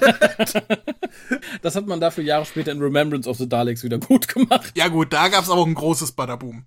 Ja, ja. Ähm, ja, dann äh, folgen wir wieder dem, dem Nation Blueprint, denn er teilt gern die Hauptfiguren auf. Das tut er hier, indem der Doktor in der Ruine eingeklemmt wird und Romana wird geschickt, K9 zu holen, damit er den Doktor freischweißen kann. Und da ist dann auch der nächste Douglas Adams Moment, denn der Doktor hat ein Buch dabei mhm. über die. Entstehung des Universums und kommentiert es dementsprechend. Und ja, währenddessen wird Romana auch wieder Nation-typisch von etwas verfolgt und sie läuft durch die Einöde und vor, wird weiter verfolgt. Vor, unglaublich. Hast, hast, du noch etwas Wichtiges, wie der Doktor unter dem ja, Haufen zwei Dinge. Einmal der Kommentar, ja, wo er sagt, bewegt sich kein Stück und man sieht, wie die Prop hin und her wackelt, fand ich sehr, sehr lustig. ja. Und, und zweitens, das Buch, was er da liest, ist dir hm. die Anspielung darauf aufgefallen? Also, worauf das eine Anspielung ist? Auf den Anfang vom Hijackers Guide, oder nicht? Ja, der, das ist von dem ja. Autor, der auch in Hijackers Guide da, äh, zitiert wird. Ja, zitiert ja ich, ich, sag ja, das ist wieder dieser typische Adamsische ja, Eingriff. Ja, ja, weil, weil du nur sagtest, äh, Adams Humor. Nee, das ist eine so, nee, ganz klare Anspielung auf den Hitchhiker's Guide, das meinte ich. Egal, ja, sorry, mehr wollte ich gar nicht. Das ja, wollte ich, wollte ich, weil, weil mir das aufgefallen ist, wollte ich das ja, bitte, hier bitte. auch rüberbringen. André passt auf. So, die neue Rubrik im WhoCast. ja, dann, wie gesagt, Romana passt auch auf, wird aber nicht fündig, als sie sich umdreht, weil der Verfolger versteckt sich super zwei Meter hinter ihr in den Höhlen. Eigentlich hätte sie ihn sehen müssen beim Umdrehen, aber aus unserer Kamerawinkelperspektive hat er sich super versteckt gehabt. Total. Und wie gesagt, das ist halt typisch Nation, der die beiden trennt und den einen dann erstmal verfolgen lässt von jemandem, wo man erst denkt, er ist böse, aber sich dann später als gut mhm. herausstellt. Und ja, sie findet dann nur noch die TARDIS begraben vor, kann also Unter Kenai nicht rausholen. Unter Styropor. Das ist übrigens sehr süß. Auf der Blu-ray ist ja auch das Behind the Sofa und da ist eine Szene, wird gezeigt, eben von diesem Steinbruch. Und da sitzt dann Katie Manning und ich glaube, ich weiß nicht, wer dabei sitzt. Und Katie Manning so, ist das im Studio oder ist das äh, vor Ort? Und dann Ach so, ja, das war, Person, dabei ist. Mit, mit Perry war das. Ja, genau. Und die zweite Person sagt, nee, nee, so gut waren die Studios damals, das ist vor Ort. Die sagt so, ja. man kann das nie unterscheiden, weil die BBC auch damals überall ihre Styroporsteine mit hingebracht hat. und da hat sie es ja recht. Ja, das die stimmt. Die liegen hier auch überall rum. Das stimmt. Am Ende vom, äh, hinter dem Sofa gab es auch einen schönen Kommentar, wo der, der Doktor und Romana die wegstoßen, die Steine. Um, und äh, ich glaube, das mhm. war dann äh, Edric hier, Matthew Waterhouse, der dann sagt, guck mal, jetzt haben sie sich nicht mal mehr Mühe gegeben, so zu tun, als wäre das kein Styropor. so Romana mit einer, mit so einem kleinen, mit dem kleinen Finger quasi den, so einen riesigen Fels einfach mal weggekugelt vor der Tat. Das war mhm. super. Ja, äh, Romana merkt dann, weil ihr Alarm losgeht, sie braucht ihre Tabletten. Ich finde ein bisschen fahrlässig, dass er ihr nicht direkt Tabletten mitgegeben hat zu Anfang, sondern gesagt hat, wende dich immer an mich, wenn du Tabletten brauchst. Aber das war auch das letzte Mal, dass das relevant wird. Nachher ist es gar nicht, kommt es gar nicht mehr auf mit ihren Tabletten, mit der Strahlung und sonst was. Nö, das ist dann. Äh, das wird hier vergessen. zwei, dreimal erwähnt in der ersten Folge und danach Tja. Es, es, es wird halt noch wichtig, weil sie auch immer schwächer wird im Steinbruch. Das soll auch mit darauf hinweisen, dass sie schon von der Radiation angegriffen wird. Aber wie gesagt, der Doktor kaut seine Tabletten brav und dann treten die Morphelaner auf. Und so sehr ich auch schätze, dass man coole Kostüme gemacht hat, ich, ich bin mit dem Look nicht so ganz einverstanden. Kennst du, kennst du, ach oh Gott, was war da? Dieser Sketch von Saturday Night Live mit Peter Dinklage? Nee. Äh, wo der irgendwie im Café steht und irgendwie einen Karaoke-Song spielt, äh, äh, mhm. singt und er verkleidet ist. Und zwar auch als irgend so ein Space-Alien-Ding mit einer weißen Perücke. Ich weiß nicht mehr, er singt irgendwas mit Space. Spaceman oder irgendwie so etwas und unterbricht dann immer wieder das Gerede von den Leuten da. Das ist irgendwie der Gag. Ich habe das hier, ist schon Jahre her, aber daran habe ich mich erinnert gefühlt vom, vom Kostüm, weil das einfach nur so eine weiße, klischeehafte Rastafari-Silberperücke irgendwie ist, die sie da aufhaben. Aber ich fand die Anzüge nett. Also diese weißen Anzüge, die ja. sie da trugen, mit den Knicklichtern am Ärmel. das, das fand ich so. Ich weiß nicht, warum die Knicklichter am Ärmel hatten, aber war schön. Auch hier mag ich noch immer das Ruinenset des Labors. Das sieht halt auch nicht so billig aus. Mhm. Was ich nur billig fand, das lag aber zum Teil dran, dass man nicht mehr Kameras vor Ort hatte. zum anderen aber auch bestimmt, dass man keinen Bock hatte, es zu machen. Dass Romana, als sie dann wiederkommt und der Doktor ist verschwunden, vor Tyson zurückweicht und dann in ein für uns unsichtbares Loch fällt. Also ich finde, das, das hätte man. das hätte man irgendwie netter zeigen sollen, dass da wirklich ein Loch ist. Es wirkt ja. so halt ein bisschen, ein bisschen schwierig. Und, und hier, tatsächlich. Hier kommt die dümmste Szene in der ganzen Folge, finde ich. Jetzt bin ich gespannt. Die ganze Zeit, wo Tyson zu sehen war, wie er sie verfolgt hat und so weiter, hatte er so ein gelbes Seil um sich gewickelt. Und ich habe die ganze Zeit gedacht, ist das Deko? Warum hat er da so ein, so, ein, so ein Seil um sich gewickelt? Weil er das hier brauchte, um Romana, also um Romana hinterher zu klettern in dem Wäscheschacht. Und das ist der einzige Grund, warum er in der ganzen Folge vorher schon dieses Seil, der wusste, was passiert. Der hat sie da reingetrieben und, und wollte sie dann, das ist sein, sein, äh, ich, ich muss Jungfrauen aus Nöten befreien, Seil. der wusste ganz genau, was passiert. Das ist der, der einzige Grund, warum er dieses Seil vorher schon mitgetragen hatte. Für du diese Szene. Lachen.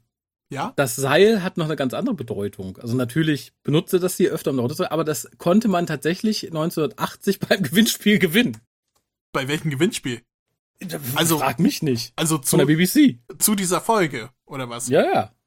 Gewinnt, zu Doctor Who. Gewinnt dieses Seil Aus Doctor Who. Ich will jetzt wissen, wenn irgendeiner von den Verrückten, die sich äh, immer diese ganzen Doctor Who Props und Drehbücher und Originale und sonst was kaufen, hat irgendeiner von euch dieses Seil zu Hause? Wo ist das jetzt?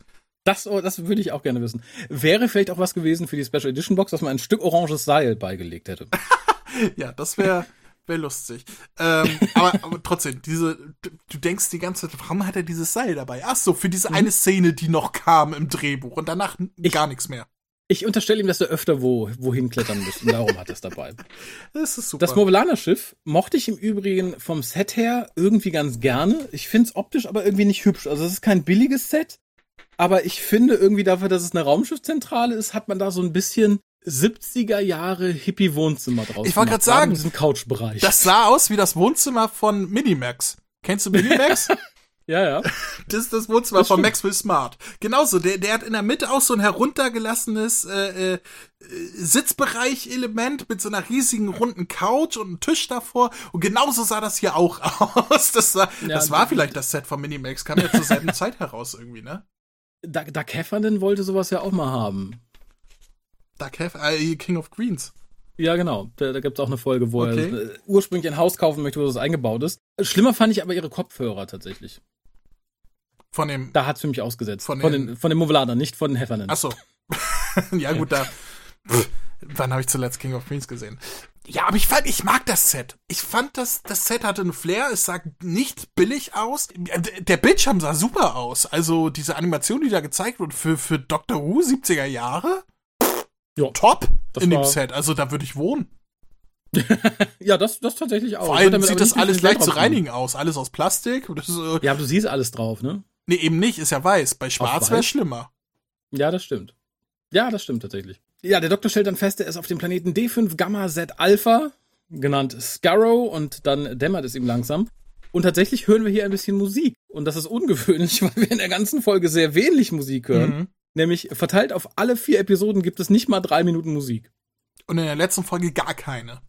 Ja, und wenn dann Musik kommt, bin ich sehr glücklich, dass es nur so wenig Musik gibt. Ich finde sie nämlich in dieser Folge nicht gut.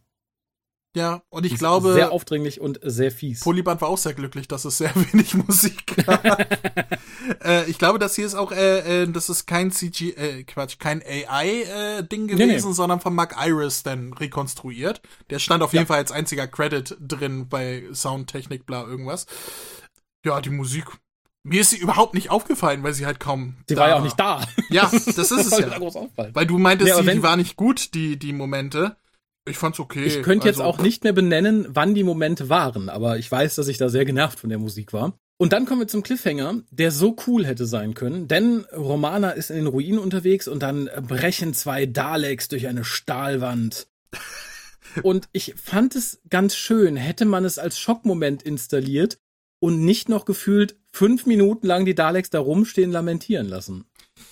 Ja. Man hätte hier einfach vorher, vorher einen Cut machen sollen. Einfach durchbrechen, ja. rumschreien, Ende. Und nicht bla bla bla. Das ist so ein bisschen, als wenn, keine Ahnung, als bei den Avengers Thanos gerade alle getötet hat, aber dann setzt er sich erstmal zehn Minuten hin, bildet einen Stuhlkreis und quatscht. Ich, das hat mir so jegliche Spannung an diesem Cliffhanger genommen. Ja, vor, vor allem der Cliffhanger, der wird nicht mal aufgelöst, sondern die Szene geht einfach nur weiter. Genauso wie sie war. Da ist jetzt nicht irgendwie Cliffhanger, sondern ja, weiter geht's.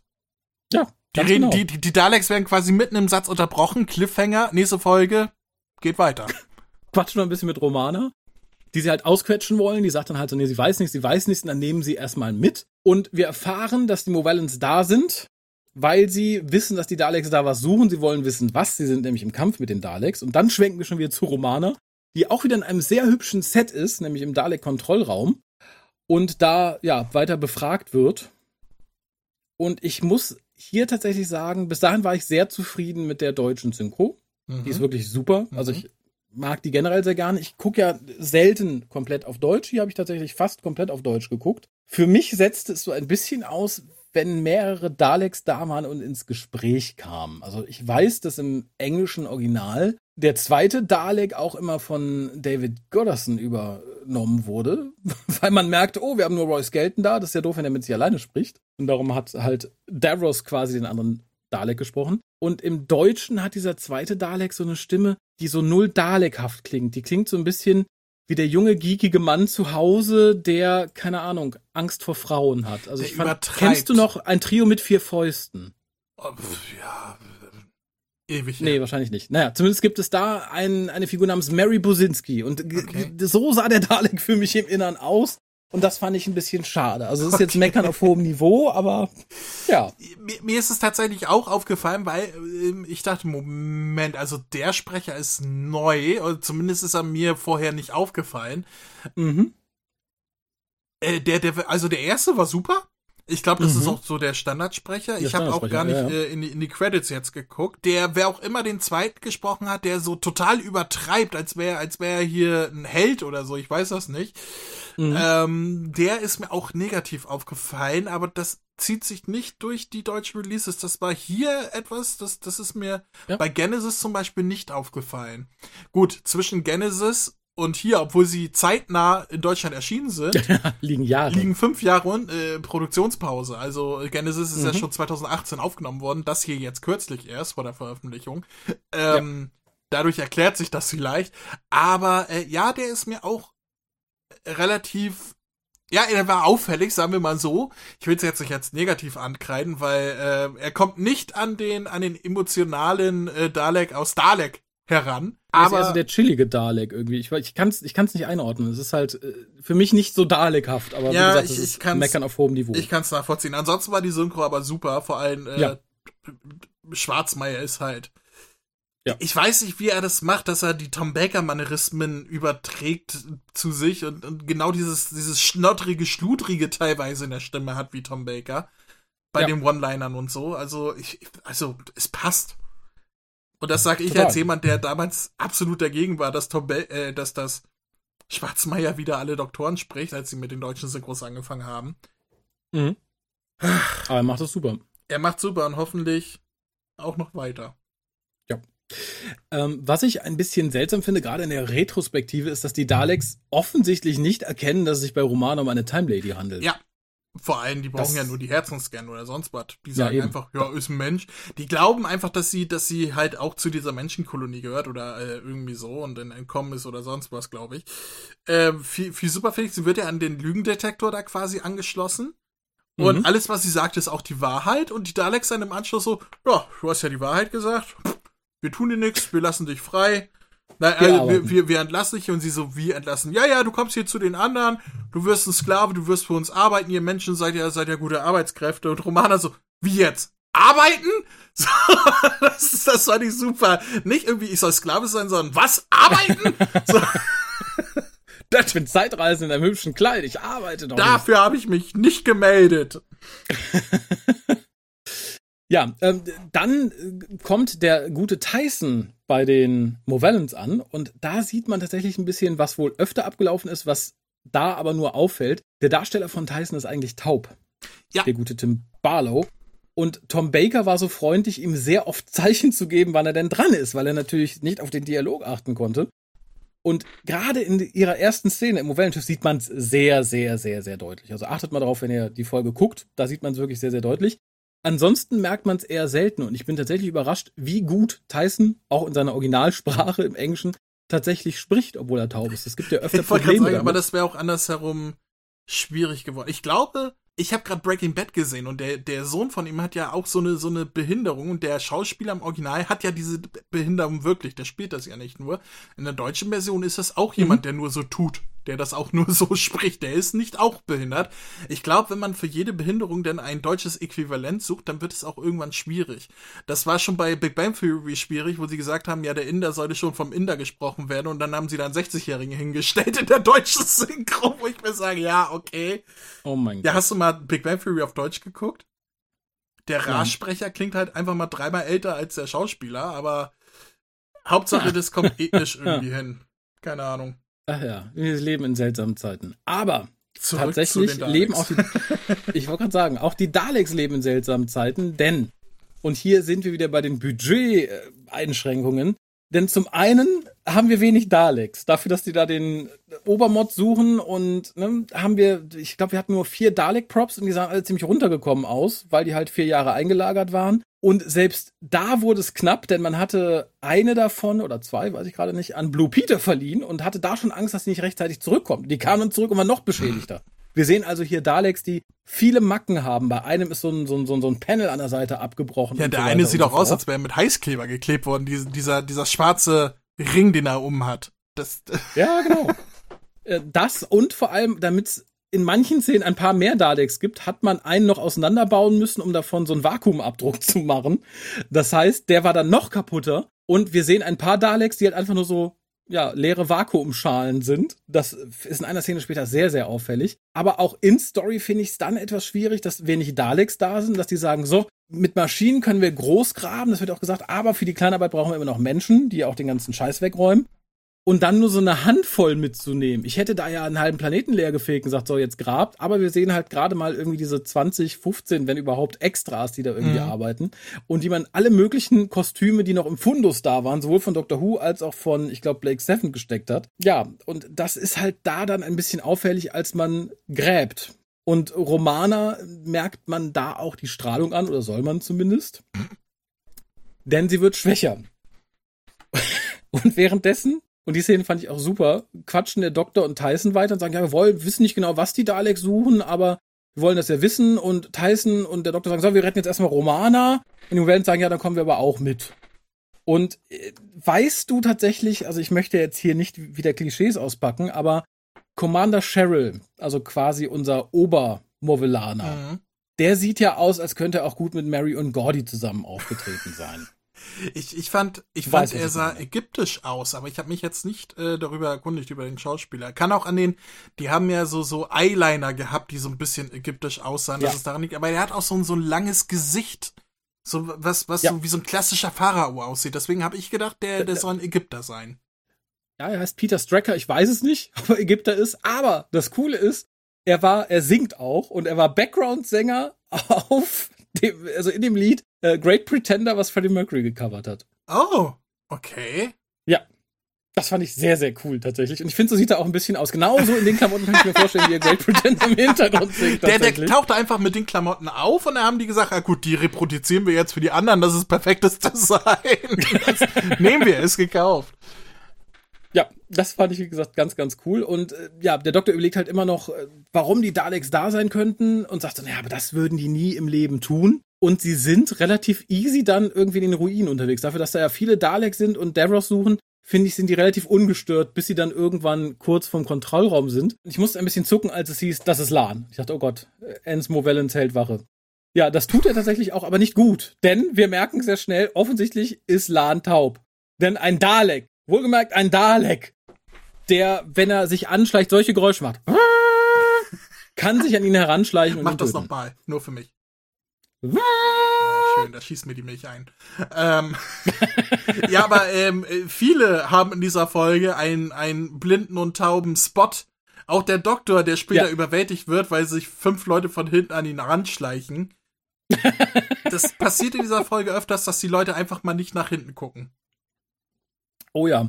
Schön fand ich übrigens, dass die Daleks in ihrem Kontrollraum den Sprengstoff einfach in einem alten braunen Stahlbüroschränkchen lagern. So ein, wie ich auf der Arbeit im Umweltamt hatte, um meine Akten abzulegen. Das war auch irgendwie. Die Frage gut. ist, wissen die, was das ist? Weil der Doktor bastelt da ja noch rum und tut verschiedene Komponenten zusammen, oder nicht? Nö, die wissen, was es ist. Die sprengen da ja auch, um an Davros zu kommen. Dafür waren die Dinger hm. ja ursprünglich da. Okay.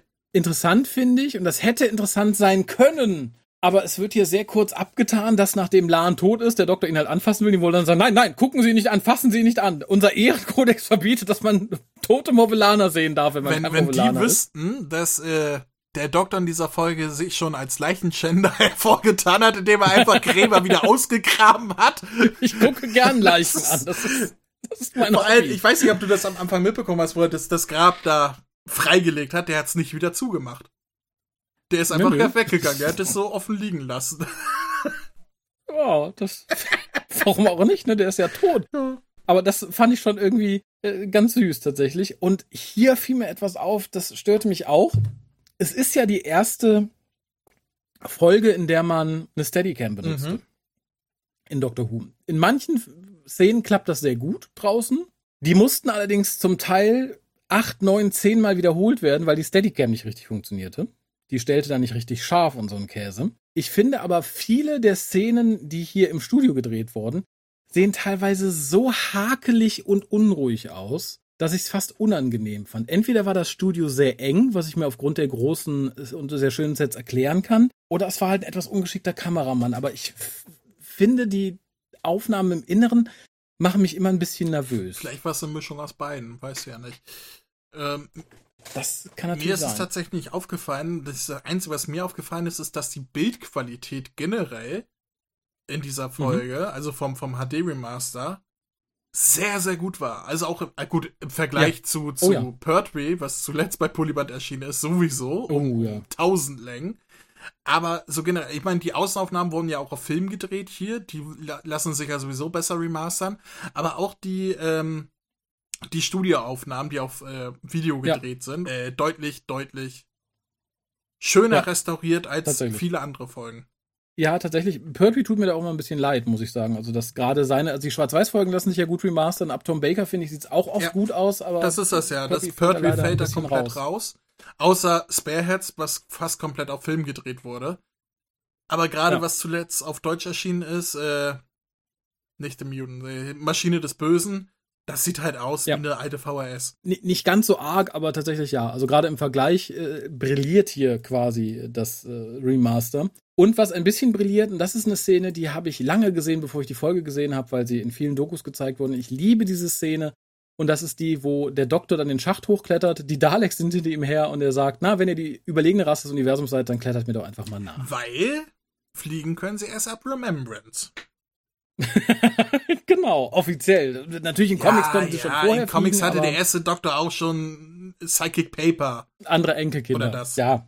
Aber, nee, auch in, in alten Comics damals, also tatsächlich auch in zeitgenössischen Comics aus den 60ern konnten die Daleks mhm. schon fliegen, aber davon mal hingestellt, im Fernsehen ging es nicht. Und das ist natürlich eine Szene von Douglas Adams geschrieben, die auch toll ist. Und Terry Nation hat sie gehasst. Und das war wohl mit einer der Gründe, warum Terry Nation gesagt hat, ich schreibe nicht mehr für euch, ich hasse euch. Weil er es nicht mochte, wenn man sich über die ja, Daleks lustig das stimmt. Machte. Weil zumal, ähm, ich weiß gerade nicht, wer es war, irgendwer, ähm, war das Ken Greaves, der meinte, dass äh, eigentlich Douglas Adams 98% des Drehbuchs umgeschrieben hat, dass es eigentlich ein Douglas Adams Ding ist, was nur auf einer äh, Idee von Terry Nation basiert.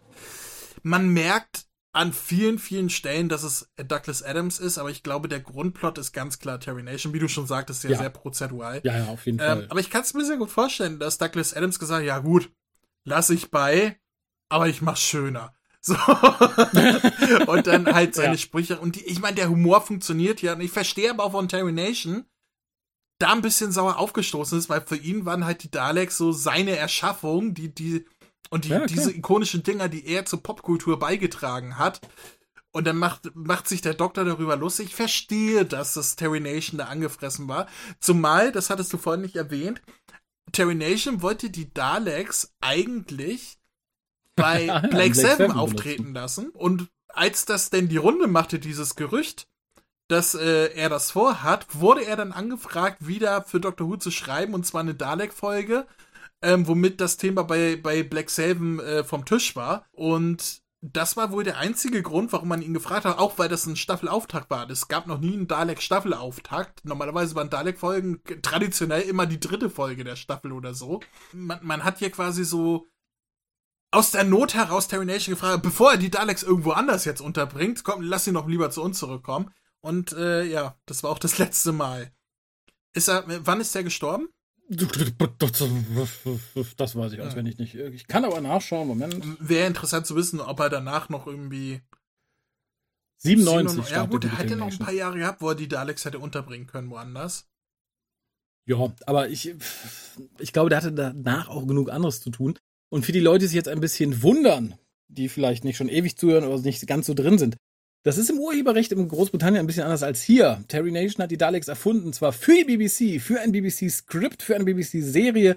Trotzdem bleiben die Rechte bei ihm. Ja. Das ist bei K9 genauso und so weiter und so fort. Und darum sind die Daleks auch heute noch, zumindest pro forma, im Besitz des Terry Nation Estates. Ja, und da gibt's ja Sagen und, äh, und Gerüchte, dass es halt die Auflagen gibt, dass die Daleks einmal pro Staffel zumindest irgendwie mal auftauchen müssen. Ansonsten würde Dr. Who die Rechte dran verlieren und so weiter. Was da dran ist, ich glaube, ist auch mehr Urban Legend als sonst was, aber ja. so kommt das daher, ne? Weil die BBC nicht die Rechte daran hat tatsächlich. Obwohl die BBC genau, sich sogar die Telefonzellenrechte, also die, die Notrufzellenrechte hat sichern lassen als Trademark. Was ich super finde. Ja. Finde ich auch großartig, aber auch ein bisschen ja. grenzwertig. Und ich glaube tatsächlich, dass sowohl der Terry Nation Estate als auch die BBC wissen, dass die einen nicht ohne die anderen können. Also Terry Nation hat ja auch oft versucht, die Daleks an anderen Stellen unterzubringen mit seiner eigenen Serie und so weiter und so fort. Das ist ja alles irgendwie im Sande verlaufen. Und ich finde, zu Doctor Who gehören sie auch hin. Ja. Punkt. Ja, wer noch zu Doctor Who gehört, ist in diesem Fall Romana, die hat ihren Tod vorgetäuscht und erzählt jetzt, nachdem der Doktor sie gefunden hat, als er erst dachte, oh Gott, sie ist tot, und sagte, nein, ich lebe, Fünf hallo. Sekunden. Fünf Sekunden. Genau dass sie die Fähigkeit besitzt, ihre Herzen anzuhalten. Und da wird dann nochmal gesagt, oh, Herzen, ja, ich bin ein Time Lord, bla bla bla. Und das haben die Daleks schon nicht erkannt, was ich schon äh, schwierig Aber finde. Aber ich fand den Dialog schön. Wie, du hast zwei Herzen? Ja, ja, eins, eins für Ernst und eins für Spaß. ja, das, das war niedlich. Süß, das ja. stimmt. Und sie meinte, sie, sie lernt und das ja. ja wie jeder Time Lord auf der Akademie. Das heißt, der Doktor müsste es theoretisch auch können. Ja, da bin ich mir sicher, der Doktor kann es alles. Gab, es gab ja auch, glaub, in New gab es doch schon mal eine Szene, wo er seine Herzen irgendwie. War das denn die Breath oder irgendwie so, wo er seine Herzen hat aufhören lassen zu, zu schlagen, damit man ihn nicht entdeckt das, oder irgendwie so? Ich, irgendwas im Hinterkopf, keine Ahnung, aber äh, ja, die lernen das. Ja.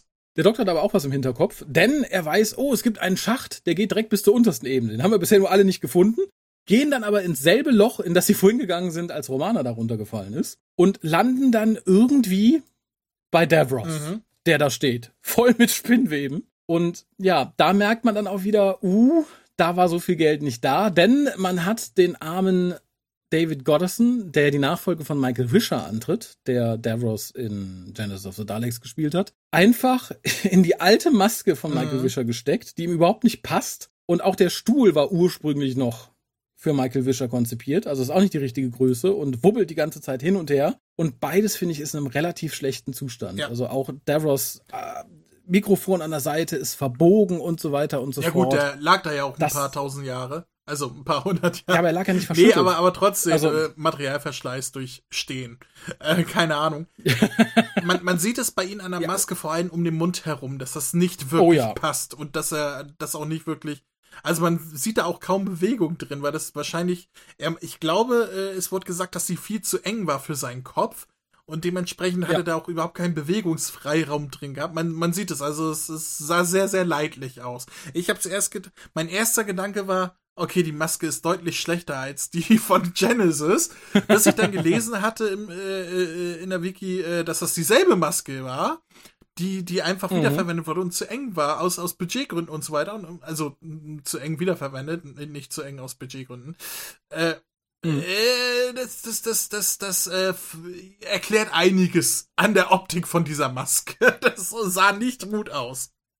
Oh ja. Ter Terry Malloy hat, glaube ich, eine eigene ja. bekommen. ja, ja, der hat eine, die sah dann ja auch so ein bisschen comichafter ja. aus und so. Ja, Gott sei Dank hat er eine eigene bekommen. Äh, was dann aber auch etwas unerklärt ist, ist das langsame Erwachen von Davros, was auch irgendwie sehr lahmarschig inszeniert mhm, ist. Als würde er Angeblich gab es wohl Total. Angeblich gab es wohl eine Szene, in der Tyson aus Versehen gegen den Stuhl von Davros stößt und das löst aus, dass Davros wieder wach wird. So bleibt es A unerklärt, warum er gerade ja. jetzt wieder wach wird. Und es ist halt unendlich lahmarschig inszeniert. Das hat mich auch wieder richtig, richtig geärgert. Weil das hätte sehr, sehr cool werden können, ähnlich wie das erste Auftreten der Daleks. Und leider geht es genauso lahmarschig auch an Anfang von Episode 3 weiter, als der Davros und der Doktor erstmal mit interagieren. Das klingt wie so ein Kaffeeklatsch. Die sitzen da und, ja, ja, so ist das. Also, ja, war es jetzt lang, hast ja lang geschlafen. Ja, nie, nie, nie. Finde ich ganz, ganz weißt furchtbar. Du noch damals? Und ja, so ungefähr. Und dann nimmt der Doktor einfach und schiebt Davros ja, weg. Und, und ey, die schieben ihn die ganze Zeit mit sich, also wie, wie so ein Invaliden im Rollstuhl, nehmen sie ihn mit und schieben ihn vor sich hin. Das finde ich super. Durch die Gänge geschoben, ja. den alten Invaliden. Super. Ja, und vor allem, und vor allem, er sagt dann auch nichts, einfach weil der Doktor sagt, sei ruhig, sonst tun wir was ganz Schlimmes an. Das ging doch heute nicht mehr, oder? Da würden doch alle äh, Behindertenvereinigungen Sturm laufen, sagen, das ist doch gelebter, demonstrierter Ableismus, dass man einen Rollstuhlfahrer gegen seinen Willen einfach durch die Ruinen schiebt. Also, Nee, ganz, ganz ehrlich. Ganz, also, da tat Davros mir ein bisschen also, leid, so auf Meta. Capaldi hätte ich es auch zugetraut, aber einfach so aus Trotz, den nimmt er jetzt. Ja, aber mit. da hätte, aber da hätte Davros geschrien und Theater Ja, gemacht. durchaus. Ja, der war halt noch schwach der ist doch am Hochfahren gewesen und er hat sich ist noch ein bisschen hat auch ein bisschen was von Kaffeefahrt, hat links und rechts mal aus dem Fenster geguckt, dachte, ist ja schön hier, hat sich ja was hat sich ja mhm. was getan hier auf dem Planeten früher. In meiner Jugend sah das alles noch anders aus. Aber ich fand's der, äh, der, der Spruch von vom Doktor, das war tatsächlich improvisiert. Mhm. Eigentlich äh, sollte er ihn recht äh, normal sagen, halt jetzt den Mund oder äh, bla irgendwas und Tom Baker hat es mhm. dann improvisiert mit Shut up or I will blow you up oder irgend so etwas, ne? Ähm, und und ähm, David Gooderson hat in einem Interview gesagt, ich, er fand das so toll, die, diese Änderung, und äh, dass er da auch kichern musste oder irgendwie so etwas. Das ist, fand ich äh, schön. Ja, aber die ganze Szenerie, das, das kannst du auch zu, so, zusammenschneiden. Ähm, mit, mhm. mit so einem, äh, wie, wie heißt das noch hier? Der Benny Hill Sketch. Benny Hill, ja genau. So wie sie da durch die Gänge und die Behinderten vor sich her schieben und der Woo! Ja. ja, das fand ich, wie gesagt, nicht. nicht Aber schön. eine schöne Szene gab's da, wie der Doktor ihn dann, wo, wo Davros labert und der Doktor so, ja, ja, halt den Mund hier, willst ein Gummibärchen? So, willst Jelly Baby? Das, das war tatsächlich ganz schön. Ja, wobei ich äh, die Übersetzung von Jelly Babies auf, auf Gummibärchen immer noch unschön finde. Ich, ich, war immer sehr stolz, als ich wusste, dass es halt eben keine Gummibärchen Ich finde sie okay, weil sie halt Kontinuität ist. Ich meine, der Film hat so eingeführt ja. und äh, sowohl die neue Serie als auch die alte Serie zu beibehalten. Ich wurde kürzlich gefragt von Markus, äh, für eine Übersetzung die von von den Büchern, die jetzt rauskommen bei Crosskite, ob sie mhm. Jelly Babies sagen sollten oder Gummibärchen. Da habe ich gesagt, nimm Gummibärchen, alle Synchros haben bisher Gummibärchen gesagt. Sowohl die neue Synchros der klassischen Serie, sowohl die neue Serie, sowohl der Film. Überall waren es Gummibärchen. Hm. Und ich meine auch, dass in anderen Medien Gummibärchen gesagt wurde. Da jetzt Jelly Babies zu sagen, wäre auch Blödsinn. Ist ja ein deutsches Buch. Ja, stimmt schon. Klar. Aber wie gesagt, ich finde es immer ein bisschen irritierend. Ja, aber welcher nicht Doctor Who-Fan weiß in Deutschland, was Jelly Babies sind? Ich hätte es nicht hm. gewusst. Ich kenne Jelly Babies nur durch Doctor Who. Ich kannte die vorher ja, nicht. Gut, stimmt schon. Von daher. Auf, auf der anderen Seite, welcher nicht Doctor Who-Fan in Deutschland kauft schon Doctor Who-DVDs? Ja, gut, aber es geht ja vor allen Dingen auch um die Ausstrahlung, die Erstausstrahlung. Ähm, ja. Vor allem auch von der neuen Serie, die halt der Publikumsmagnet ist und das gucken nicht nur Fans, es gucken auch Leute, die sagen, ach guck mal, das ist doch die lustige Serie, die gucke ich wieder. Mit dem Behinderten im Rollstuhl, der dich entgegen Ja, die klassische Serie ist ja jetzt nochmal ein Ding für sich, aber vor allem die neue Serie ist ja halt, das gucken ja nicht nur Fans, nicht, nicht jeder. Also ich gucke auch Serien, wovon ich kein Fan bin. Ich gucke Serien, die ich mag, aber ich bin ja nicht Fan von jeder einzelnen Serie, die ich gucke. Ach so. Also ja, für ja, mich ist es Unterschied, ob ich ein Fan von etwas bin oder ob ich etwas nur mag. So. Ja, aber fändest du es dann nicht irritierend, wenn, keine Ahnung, Ajib und Dubdub ein Kebab essen und du kennst das nicht und die sagen, das ist eine Currywurst im Brötchen. da würdest du auch sagen, äh, Entschuldigung, das, äh, das Naja, wenn es äh, ein Äquivalent zu dem ist, was es ist, fände ich das. Es ist kein Äquivalent, es ist ein eigenständiges Gericht. es erinnert mich an den frühen Pokémon-Anime. Die Amerikaner haben alle möglichen Sachen, die asiatisch waren im Pokémon-Anime, zensiert und ersetzt. Und da haben sie halt äh, äh, Reistaschen gegessen, also so Onigiri und sowas. Mhm. Und das wurde dann durch mhm. Hamburger ersetzt. also auch bildlich. Und in der deutschen Version haben sie, glaube ich, das japanische Bild zumindest gehabt, wenn ich mich nicht irre. Da wüsste Dominik mhm. jetzt mehr wahrscheinlich. Aber haben es halt auch anders eingedeutscht. Also nicht Onigiri gesagt, sondern Reiswaffeln oder so etwas. Ne? Mm. Also, äh, ja, aber bei den Amis waren es dann Burger. Aber die Amis sind super. es gibt in One Piece ein anderer Anime, da ist ein Charakter, der die ganze Zeit raucht. Und rauchen kann man ja in der Zeichentrickserie nicht. Da haben sie ihn einfach einen Lolly draus gemacht. Einfach so einen roten Punkt draufgesetzt, dass es aussah, als hätte der immer einen Lolly in der Hand. Aber der, der zieht halt daran, als wäre es eine Zigarette. Aber ist ein Lolly. Das ist so super, die amerikanische Zensur. Wie sind wir da jetzt drauf gekommen? Ich weiß es nicht. Das weiß nicht, aber, aber beim Thema großartig fällt mir ein, dass ich es sehr, sehr nett finde und das äh, unterstützt irgendwie die Chemie zwischen dem Doktor und Romana, sprich Lella Ward und Tom Baker, dass er sie dafür verantwortlich macht, als er so, so Geröllhaufen untersucht, die stürzen dann zusammen. Und er sagt, ich gucke mir das mal an, dann so, das hast du jetzt aber schön hinbekommen. Das ist nämlich auch im Rehearsal entstanden und das fand ich sehr, sehr cool tatsächlich. Und ja, der Doktor verschanzt sich dann mit dem guten Davros in einem Raum und Romana und Tyson sollen die Movelaner holen, dass sie ihm helfen können und Davros daraus tun, damit bloß die Daleks nicht an Davros geraten, was immer sie von ihm wollen. Und dann fragt, die Szene mag ich auch sehr, und sie ist sehr Douglas Adams, fragt der Doktor halt so, Davros, soll ich dir erzählen, was es Neues gibt? Und Davros so, ja, mach mal. Auch wieder sehr Kaffeeklatsch dafür, dass die in der letzten Folge so aneinander geraten sind, die sie zusammen hatten, also sprich in Genesis. Und dann holt der gute Doktor tatsächlich aus und wir erfahren auch etwas von Beta Kreuz im Deutschen. Das hat mich sehr gefreut als alter Anhalter-Fan. Ja. Und dann beginnt die Szene, wo die Daleks anfangen, alle abzuschlachten, die rumstehen. Oder? Nein. Nee, nee, nee, nee, nee. Wir sind jetzt erst da, wie die äh, Daleks dann halt tatsächlich Davros suchen wollen, sagen, wir haben ihn so, lokalisiert, wir müssen dahin. Und da fällt halt ganz furchtbar auf, wie wenig Dalek-Props wir eigentlich haben. Nämlich nur vier. und so ein paar ich, ich war schon in der Szene, wo er sie mit den Dynamit bedroht und so weiter. Achso, nee, da, da komme ich okay. gleich jetzt hin, weil danach gibt es eine Szene, wo der Doktor mit Davros redet und da finde ich tatsächlich die Kameraarbeit schön das erste Mal. Wir haben so einen sehr schönen Fokuswechsel von Davros, der im Vordergrund ist und als der Doktor dann anfängt zu reden, wechselt der Fokus auf den Hintergrund. Das haben wir selten da hat man sich ein bisschen Zeit genommen, das finde ich sehr, sehr, sehr, sehr schön. Und auch das Gespräch ist generell gut geskriptet. Also Davros will dann wissen, was die Daleks so geleistet haben, während er gepennt hat. Und äh, ne, der Doktor druckst halt so ein bisschen rum und sagt, ja, dieses, dieses haben die getan. Und dann sprengen die Daleks die Tür auf und äh, wollen Davros haben. Und da fällt dann noch mehr auf, dass es so wenig Daleks sind, denn da stehen zwei. und sagen, wir wollen Davros. Da hätte ich doch eine Armee geschickt. Ja, aber die zwei, die haben's Faustdick hinter den Ohren. Mhm. Denn jetzt kommt die Szene, ne? Ja, genau. weil die anfangen, äh, den Doktor halt äh, damit zu teasen, dass er hier rauskommen soll und Davros in, in Ruhe lassen soll, indem sie anfangen, alle Umstehenden zu erschießen. Ja, sie holen ja extra Gefangene ja, ja, genau. und sagen, so, hier, guck. So, mhm. naja, wenn du nicht rauskommst, wir erschießen einen nach dem anderen, fang dann auch an und die zwei, mhm. die zuerst erschossen werden, ja, die waren nicht trainiert darin, sich fallen zu lassen. Also die lassen sich ganz, ganz sanft, damit sie sich ja nichts tun, auf ihre Hände fallen und machen dann einen so, ah, nochmal im Liegen so und lassen sich dann nochmal richtig plumpsen. Das ist, äh, das, ja. das fand ich total niedlich, wie die Schauspieler. Ach komm, kannst du dich nochmal realistisch auf, ach, noch, versuch's nochmal, ach komm, lass. Nehmen wir, ist gekauft. Passt schon, wir wollen nicht nochmal drehen. Interessant ist hier, dass das auch wieder so eine Analogie auf die Daleks aka Nazis war, denn die Nazis haben ja auch ganz gerne einfach mal Unschuldige getötet, um die eigentlichen Aggressoren irgendwie in, in Nöte zu bringen. Da, da fällt mir eine schöne Anekdote zu Genesis ein, wo die gesagt haben, ja, wir wollten eigentlich vermeiden, dass, dass die ähm, äh, dass es Assoziation zu den Nazis gibt und so weiter. Und als die Kostüme fertig waren, wo wir sehr darauf bedacht waren, dass sie nicht nazihaft aussehen, haben wir festgestellt, das sieht ja sowas von nach Nazi aus, was wir da gemacht haben.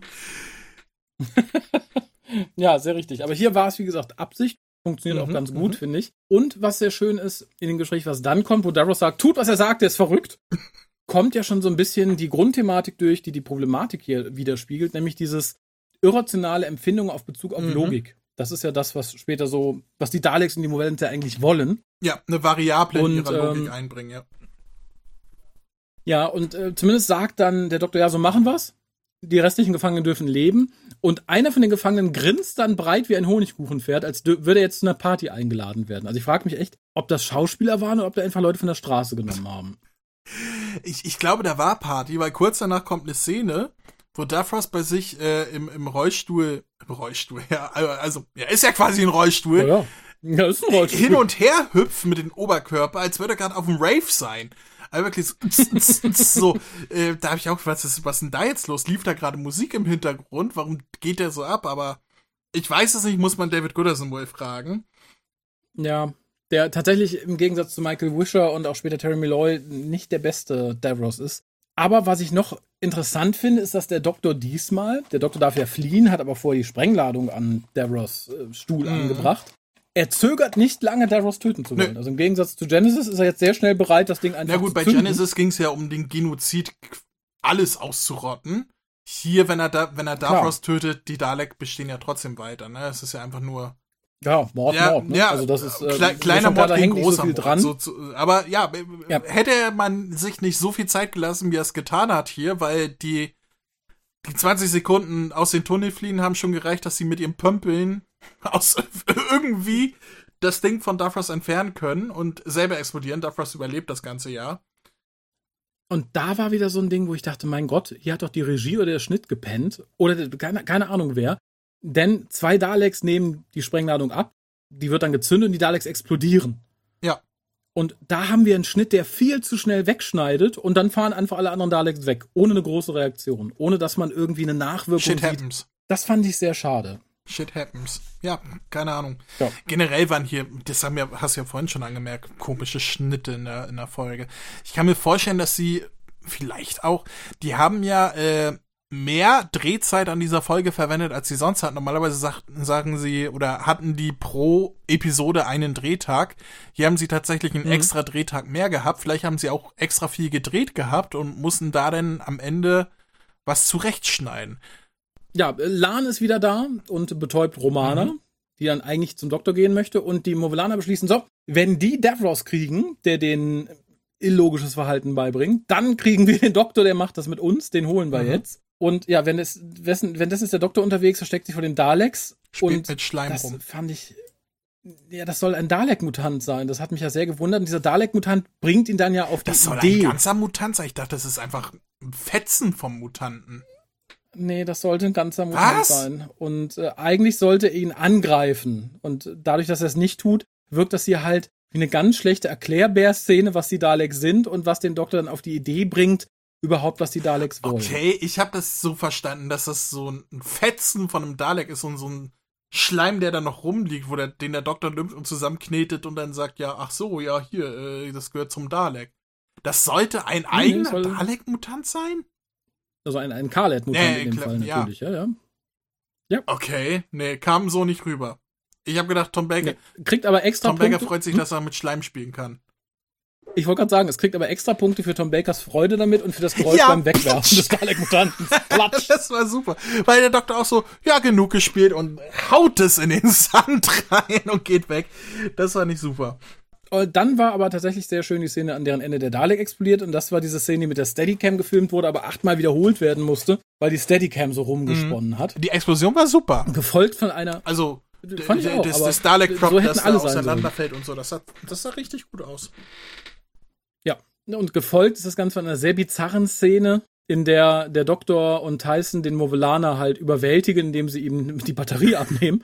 Und er tanzt ganz komisch rum und lässt sich dann Ja, auch allem- fallen. Das, das war sehr unfreiwillig Äh, komisch, das, oder? das, das Seltsame an der Szene ist, die nehmen ihm das Ding ab, man weiß ja noch gar nicht warum und was das zu, zu tun hat, und schmeißen sich das Ding immer, immer wieder zu, über ihn hinweg, und, Mo- und man denkt Ja. zuerst, der Movilianer versucht das zu fangen mit seinem Tanz, irgendwie so, ey, gib wieder her, so wie man früher Kinder geärgert hat, weißt du? Äh, ja, ich dachte auch, es dem wird schwindelig, Ja, und, und, und dann, ach nee, das, okay, das war, aber warum dieses Hin und Her werfen, also, das war, das war eine ganz, ganz seltsame Szene, die, glaube ich, nicht das wiedergespiegelt hat, wie sie geplant war.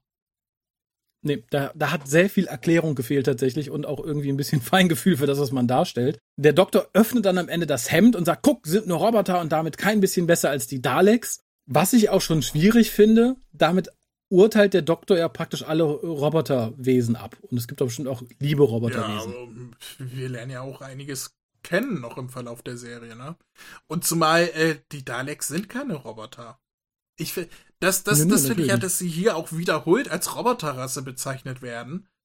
Was sie nicht sind. Es sind, es sind Mut Mutanten, ehemals Humanoide, jetzt Blobfische halt, in, in Rüstungen, in Panzern, also in Fahrzeugen, aber es sind keine Roboter. Eben. Äh, Ja, währenddessen sind die richtigen Roboter, nämlich die Movellons dabei, den Nova-Apparat zu testen. Und das ist eine Bombe, die die Atmosphäre des Planeten zum Brennen bringen kann. Sie testen es aber in einer kleinen Röhre, damit das nicht passiert, sagen jawohl, das klappt. Und damit wir den Doktor finden, stopfen wir jetzt Romana rein und drohen das zu zünden, dann kommt er bestimmt. Und der Cliffhanger ist so, Romana liegt da, hat noch 33 Sekunden. Fand ich auch ein bisschen unterwältigend tatsächlich, weil das so nicht dringlich genug ist. Was jetzt eine Sekunde gewesen Ja, oder fünf. Und die Aufklärung ist noch dümmer in der nächsten Folge. Ja, das ist, äh, die 33 Sekunden sind um und es springt einfach wieder auf 9999. Äh, Mit der Begründung Mhm. der Movellanerin, äh, war das diese Agella? Ich weiß es gerade nicht. Das war ja Äh, unnötig. Ja, ich habe mir gedacht, sie zu töten wäre unnötig. Deswegen habe ich es einfach auf Null gestellt. Was ist das denn für eine Auflösung? Aber immerhin hat man den Doktor bekommen, der versucht, sie zu befreien und dabei dann bewusstlos geschossen wird. Ja, der, der, der da steht, fünf Cosplayer kommen da um ihn herum an ihn ran und er sieht sie nicht. Auch nicht spiegelnd oder sonst was in, in, der, in der Glasröhre, wo er davor hockt. Er hört sie nicht, wie der Fußstapfen in, in den Steinbruch auf ihn zukommt.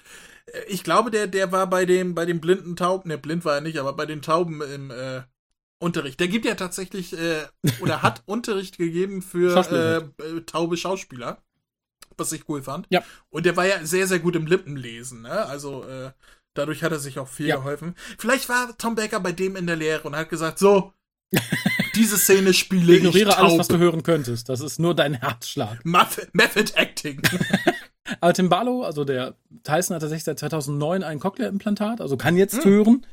Und sagte tatsächlich, klingen alle für ihn wie die Daleks. Okay. Durch dieses Cochlea-Implantat. Das fand ich Also sehr, er sehr hört lustig. nicht wie wir, sondern. Okay. Nee, nee. Er hört quasi, wie wir die Daleks hören.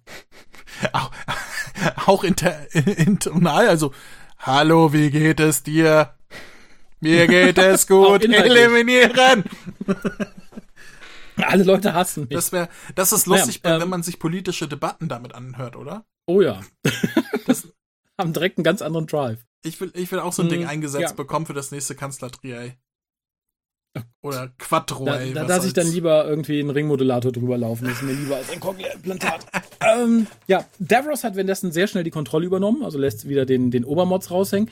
Was ich ein bisschen schwierig finde, weil Davros ist ja eigentlich kein Stratege, ist ja eigentlich Wissenschaftler, muss man mal sagen. Ne? Ähnlich wie ich nicht möchte, dass mich ein Kinderbuchautor in Sachen Umwelt berät, möchte ich auch nicht, dass mich ein Wissenschaftler in Sachen Kriegsführung berät. Wobei ich sehr süß fand, dass Davros sich dann darüber aufregt, dass die Daleks sagen, ja, nee, das hat ja schon der Dalek Supreme geprüft und er Dalek Supreme. Beschissener Name, das will ich nicht. Ich bin der Einzige, der hier Supreme ist. Fand ich großartig. Ja. in der deutschen Version der oberste Dalek.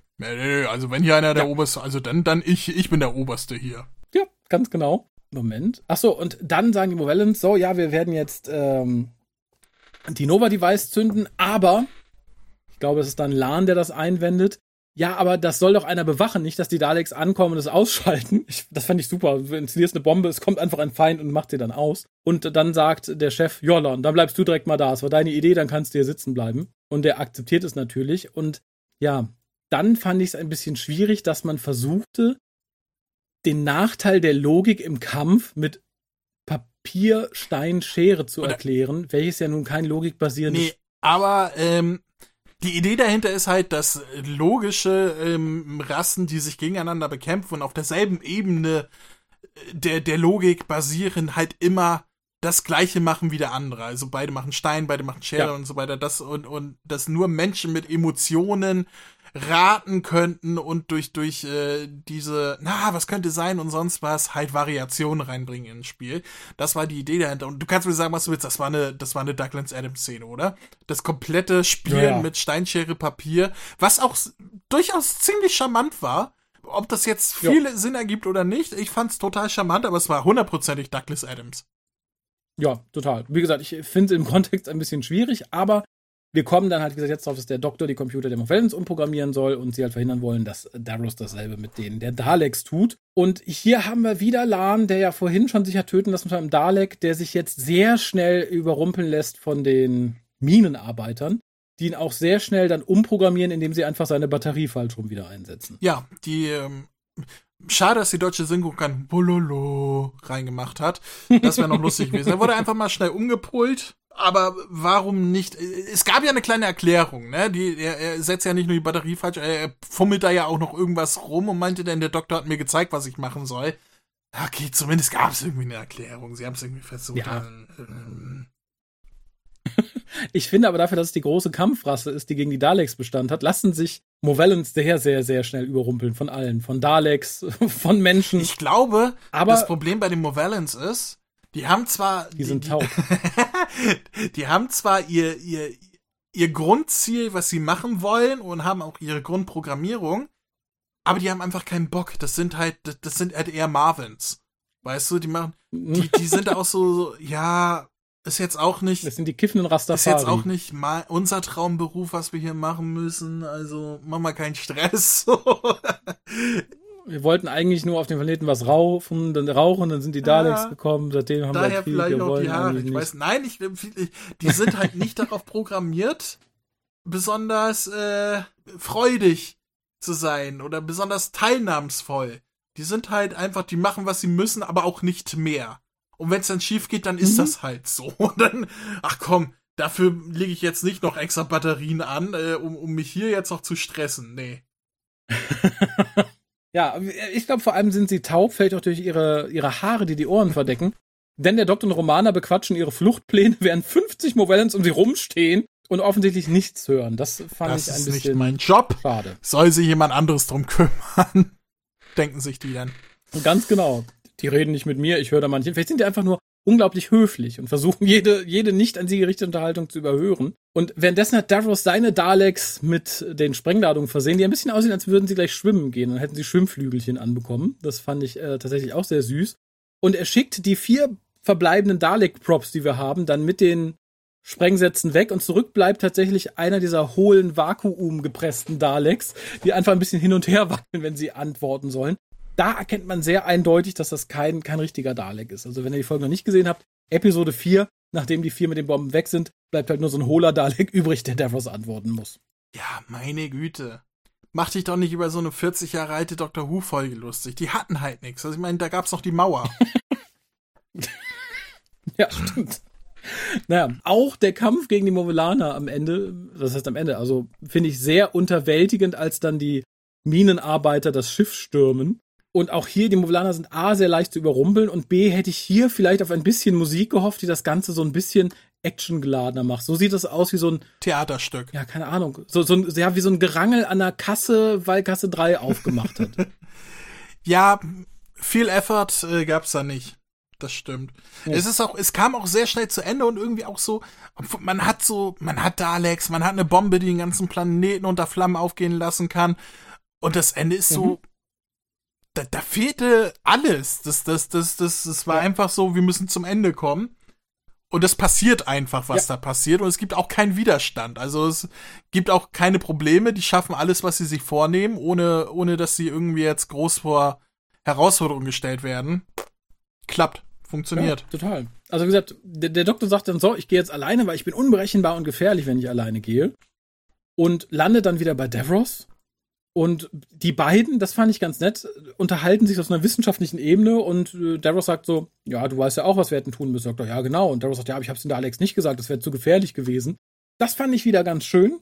Das ist so eine Ebene, auf der ich die beiden gerne mal wiedersehen würde, sollten sie sich treffen. Und der Doktor sagt, ja, was ist denn, wenn ich vorher auf den Knopf drücke und deine Daleks dann sprenge? Was ich großartig fand von der Idee her und auch als Drohung. Und währenddessen sehen wir dann Daleks on Location im Steinbruch die halt auch wieder die gepressten Daleks sind, die halt sehr wobbelig rumlaufen, weil einfach Leute drinstecken, die zu Fuß die Daleks durch die Gegend tragen. Das fand ich ganz, ganz, ganz, ganz schwach. Und auch als die Sklaven dann die Daleks aufhalten wollten, fand ich die Inszenierung auch ganz, ganz, ganz, ganz schwach. Aber dann schlug mein Herz höher, als Romana ihren Moment bekommt, weil sie äh, den, die, den Demovellen davon abhalten kann, die Nova-Device zu zünden und sich nochmal richtig mit dem prügelt, ihm dabei einen Arm ja. abschlägt. Das hat mich sehr für Romana gefreut und auch so ein bisschen für mich, weil das so der, der spannendste Moment des Endkampfes ich glaube, war, ich. hier ist auch die Erklärung, warum die Movelaner die Konflikten aus dem Weg gehen. Die kann man, die sind sehr, sehr leicht auseinanderzunehmen, offensichtlich. und die sagen sich, okay, bevor mir hier die Gliedmaßen ausgerissen werden, du hast gewonnen, ich mach nix. Genau, ich, ich lass mich jetzt hier fallen. Oh, ich bin tot, lass mich in Ruhe. Ja, das fand ich schwierig, schön, aber auch sehr Douglas Adams und ich kann mir auch vorstellen, dass Terry Nation das missfallen hat, war dann die Szene, in der der Doktor dem Dalek den Hut überwirft oh, ja. und der fängt halt an in Panik um sich das zu schießen. Das war so eine Szene, die, die war halb lustig und halb Fremdscham. Also für, ja. für den Dalek, der halt völlig demontiert wird, dessen, dessen äh, Einschüchterung komplett ad absurdum geführt wird in dieser Szene, in der er da äh, Fehlfunktion, Fehlfunktion, weil er einen Hut auf der Linse hat. Fehlfunktion, ich kann nichts sehen, Hilfe, sich beeinträchtigt, Hilfe, Hilfe. Und der Doktor, der da rumtänzelt um ihn herum. Und da Frost, der immer wieder Kommentare bringt wie, oh, Alter, Mach doch nicht so, ey, so dumm kann man doch nicht du sein. Jo, so, mhm. ähm, das, das war eine Szene, die ist lustig, die ist sehr lustig, aber die tut ja. auch ein bisschen weh, wenn man so an die Ernsthaftigkeit der Dalek denkt. Das, das hat den Daleks nicht gut getan und ihrem Ruf, glaube ich. Nee, gar nicht. Also ähnlich wie die Szene mit dem, mit dem Hochklettern auf dem Seil. Äh, der Dalek wird dann durch eine Sprengladung auch zum Explodieren gebracht und der Doktor löst die Explosion der anderen Daleks aus und die sah gut aus. Da steckte Geld hinter, das war, das war ordentlich Ja, Rums, da war, fand ich. Das da hätten die Leute vielleicht sogar angerufen. Da, die, ja. Das war mehr als Knallerbs. Ich finde auch toll, wie er es auslöst, indem er Davros Hand hochhält und seine Hand dann wegzieht, sodass Davros selber auf den Knopf hauen muss. Das, das, ja. äh, oder Haut aus Versehen. Das, das war, äh, ja ziemlich lustig. Ist eine sehr ikonische ja, Szene. Und die, ähm, die Explosion, der, der, komm, das, das muss sich doch befriedigt haben, dass diese schrecklichen, gegossenen, wobbligen Dalek-Dinger denn allesamt in riesigen Explosionen ihr Ende gefunden haben. Total.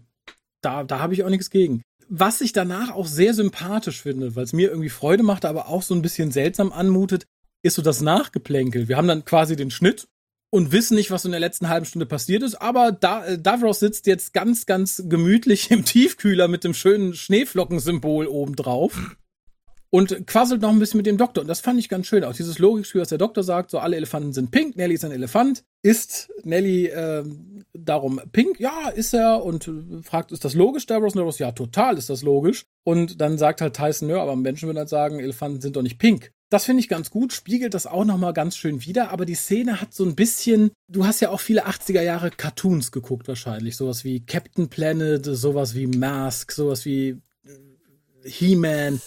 Das wirkte so ein bisschen, so die Gefahr ist vorbei, aber wir sitzen noch ein bisschen zusammen und chillen und quatschen so ein bisschen. Ja, ja, mir persönlich sind die Cartoons gewahr, aber die liefen zu meiner Zeit nicht mehr so. Also so, okay. He-Man ist eher das Ding Generation über mir zum Beispiel. Cap Captain Planet und so habe ich nie mitbekommen. in den 90ern liefen die tatsächlich nicht mehr so sehr. Wir hatten andere Serien. Turtles habe ich noch mitbekommen. Turtles war auch noch 80er, Ach ja, das, oder? Das war da ja auch ein bisschen ähnlich, oder? Als die Gefahr vorbei war, dass man noch mal so eine Szene hatte, wo man dann äh, zusammen im Gully saß und Pizza ja, gegessen hat. Aber, so ein bisschen aber warum mich nicht? das daran. Warum nicht? Äh, ja, ich, ich allein allein äh, die Vorstellung, dass sie sagen, so, äh, Davros wird jetzt auf der Erde vor Gericht gestellt, wie kriegen wir da hin? Wir frieren ihn ein. So, finde ich super. Und wir wissen, das wurde vor allem gemacht, damit Davros wieder auftauchen kann, dass er nicht Klar. umgelegt wird, sondern eingefroren. Und auch der Effekt, wie er da eingenebelt wird, äh, in, in diesen ja, Glaskasten, das, das sah gut aus. Es war nicht äh, Carbonit, aber ja. äh, das war zweckdienlich okay. Ja, fand ich auch vollkommen in Ordnung. Der Doktor und Romana verkrümeln sich dann relativ schnell. Also die Movellans, die übrig sind, und die Menschen gucken sich nochmal kurz um. Aber, nee, nur die Menschen, Movellen sind ja auch ausgeschaltet. Aber sie sind weg und tatsächlich, was ich etwas seltsam fand, der Doktor und Romana räumen dann selbst sehr problemlos ja, die TARDIS. Das habe ich ja vorhin schon erwähnt. Also wirklich, wo, ja. wo Matthew Waterhouse sagte, so, jetzt geben sie sich nicht mal mehr Mühe, so zu tun, als wäre das kein Styropor. Das ist wirklich Romana mit einer Hand so einen riesigen Felsen wegräumen und so, dann zack, ab in die TARDIS. Das war, mhm. ja, die wollten zum Ende kommen. Wahrscheinlich war das auch Ende des Drehtags und die haben sich gesagt, so komm, mach jetzt schnell weg und gut ist und den Rest nehmen wir aus dem Off aus, auf, so. Ja. das, die hätten zumindest sagen können, oh, wie nett, dass die Sklaven uns die Tages freigeräumt ja, haben. Ja, Irgendwie sowas. Wär, und, oder ein bisschen mehr Anstrengung mit hier, hier, Romane, hast du Schaufel, lass uns die mal kurz hier runterkugeln, die Dinger. Nein, einfach mit, so mit einer Hand wegschieben. Naja, komm. Ist auch egal, Folge ja, ist zu Ende, es gibt noch einen kleinen netten Gag mit, äh, Ja, den fand ich ganz süß. Der ganze Dialog war ganz nett. Und wie gesagt, der Doktor sagt, ich mache ja ganz selten Fehler und bla und landet dann aber wieder auf Scarrow. Das fand ich auch sympathisch. Auch wieder sehr Douglas Adams. Ja. Aber passt ja, zur Chemie ja. zwischen dieser Romane Das war auch definitiv ein Douglas Adams Joke zum Ende hin nochmal. Bin ich mir ziemlich sicher. Ja. Deine Wertung? Ja, ja, ja, ja. Es ist eine Folge, die hat viele ikonische Momente. Ist die erste Romana 2 Folge, das erste Mal Lala Ward. Mhm. Ist äh, die Regenerationsszene ist ikonisch. Es ist die zweite Duffross Folge überhaupt. Es ist eine direkte Fortsetzung zu Genesis. Es sind viele Momente drin, wo man sagt, ja, ja, deswegen kann man die Folge gucken, aber so an sich. Und das, obwohl Douglas Adams da viel, viel rumgeschrieben hat. Und ich würde sagen, die Highlights dieser Folge gehen auf Douglas Adams auch zurück. Ähm, so unterm Strich ist die Folge nicht die beste. Auch so unter Klassikern gesehen. Also, das ist, das ist eine okaye Folge. Ich würde sie leicht überdurchschnittlich sagen. Gegen Destin, äh Quatsch, gegen, gegen Genesis, also Dalek, stinkt sie komplett ab, finde ich. Äh, Genesis ist deutlich mhm. besser und noch deutlich kurzweiliger, obwohl die sechs Folgen hat. Die, die, äh, das Serie, Serie hier würde ich auf drei Folgen runterkürzen, gerade in der Mitte. Da ist viel, was man rausstreichen könnte, finde ich. Als Dreiteiler zusammengeschnitten könnte die Folge deutlich besser funktionieren, als sie als Vierteiler ist. Deswegen, ich, ich finde, die hat ein paar Längen in der Mitte, deswegen, und das, obwohl es ein Vierteiler ist, im Gegensatz zu Genesis als Sechsteiler. Ich, ich würde sagen, ja, sie ist leicht überdurchschnittlich. Sie ist nicht schlecht. Man kann sie gucken, sie tut nicht weh. Sie ist aber jetzt auch nichts Besonderes. Ich würde sagen, sechs von zehn Punkten. Vielleicht mhm. sechseinhalb, weil ich gut drauf bin und, und mir die Douglas Adams Sachen sehr gut gefallen haben, so seine Sprüche, die er da reingebracht hat. Auch hier der Doktor, der das Buch liest und sagt, ah, hier, der weiß nicht mal, dass das Planet sowieso eigentlich eine riesige Amöbe ist oder irgendwie so etwas. Ähm, so, mhm. so diese ganzen kleinen Gimmicks, die, die äh, Douglas Adams reingeschrieben hat, da kriegt er nochmal einen halben Punkt mehr. Und sag ich, ich sag sechseinhalb. Einfach, ich, ich bin gut drauf, aber ist jetzt keine Folge, wo ich sagen muss, die muss man gesehen haben, sondern die kann man gesehen haben, wenn man sie sieht hat man auch Spaß an einigen Stellen, aber man muss sie nicht unbedingt gesehen haben. Da gibt es andere Folgen, die man vorziehen kann. Ja, also da bin ich gerade punktemäßig irgendwo bei dir, aber ich schwanke da ganz stark hin und her. Also zum einen finde ich die Mischung sehr seltsam, dass man sehr Terry Nation geprägtes Skript hat ursprünglich und da dann so Douglas Adams Momente aufropft. Das macht das Ganze zu einer sehr seltsamen Mischung, die einerseits sehr schön zu sehen ist, andererseits aber dann auch irgendwie so einen etwas seltsamen Nachgeschmack hinterlässt. Ich finde sehr schade, dass die Folge davon geprägt war, dass man große Probleme mit den Dalek-Props hatte und auch an manchen Ecken und Enden nicht so viel Geld. Ich finde die Grundidee, die Nation angebracht hat, eigentlich sehr gut. Ich finde cool, dass man sagt, okay, die Daleks sind mit einer anderen Rasse, die halt rein logisch operiert, aneinander geraten und die haben seit ewigen Jahrtausenden oder Jahrhunderten, seit drei Jahrhunderten so ein Schachmatt und kommen nicht weiter und suchen jetzt nach Lösungen In diesem Licht finde ich auch cool, dass man Davros wieder geholt hat, obwohl ja bis heute noch strittig ist, ob man den gebraucht hat, weil alles, was danach kam, also nach Genesis, hat die Daleks ja so stark abgeschwächt. Das passt aber auch narrativ zu dem, was passiert ist. Wenn man sagt, ja, gut, der Doktor, durch das, was der Doktor gemacht oder nicht gemacht hat, hat Davros halt versehentlich überlebt und seitdem sind die Daleks halt in ihrem Zeitstrom etwas durcheinander geraten, finde ich vollkommen in Ordnung. Die Folge hat halt leider das Pech, dass man sagt, okay, wir haben Michael Wisher nicht bekommen, konnten uns aber nur seine Maske leisten. David Goodison ist ganz cool, aber auf jeden Fall der schlechtere Davros. Das finde ich schade. Ich finde, es entwertet so ein klein bisschen die Aussage von Genesis of the Daleks, dass man sagt, okay, das, was er erschaffen hat, hat ihn umgebracht. Hat es in dem Fall nicht, sondern es ist immer noch auf ihn angewiesen. Die Folge ist Gold wert, allein ob Romana 2 und der tollen Chemie zwischen ihr und Tom Baker. Wie gesagt, die Momente, die Douglas Elfston sind toll, finde ich aber gerade in Bezug auf manche andere Sachen etwas gefährlich. Sie entwerten halt sowas wie die Regeneration sie entwerten sowas wie die Daleks noch ein bisschen mehr. Also ich finde die Szenen sehr lustig, aber auch sehr schwierig zum Teil. Darum finde ich die Folge total interessant. Also ich finde, im Gegensatz zu dir, finde ich, sie ist ein Must-See. Einfach, dass man mal sehen kann, okay, da geraten halt so zwei komplette Doctor Who-Strömungen aneinander. Also wir haben einmal das wirklich klassische Terry Nation-Konzept, der schon seit der ersten Dalek-Folge dabei war, weil es seine war. Aber wir haben hier einen Skripteditor, der halt komplett anders funktioniert und die halt irgendwie in einem Skript aneinander geraten. Das macht das Skript nicht unbedingt kohärent, durchgehend cool, aber so als Zeitzeugnis unglaublich interessant.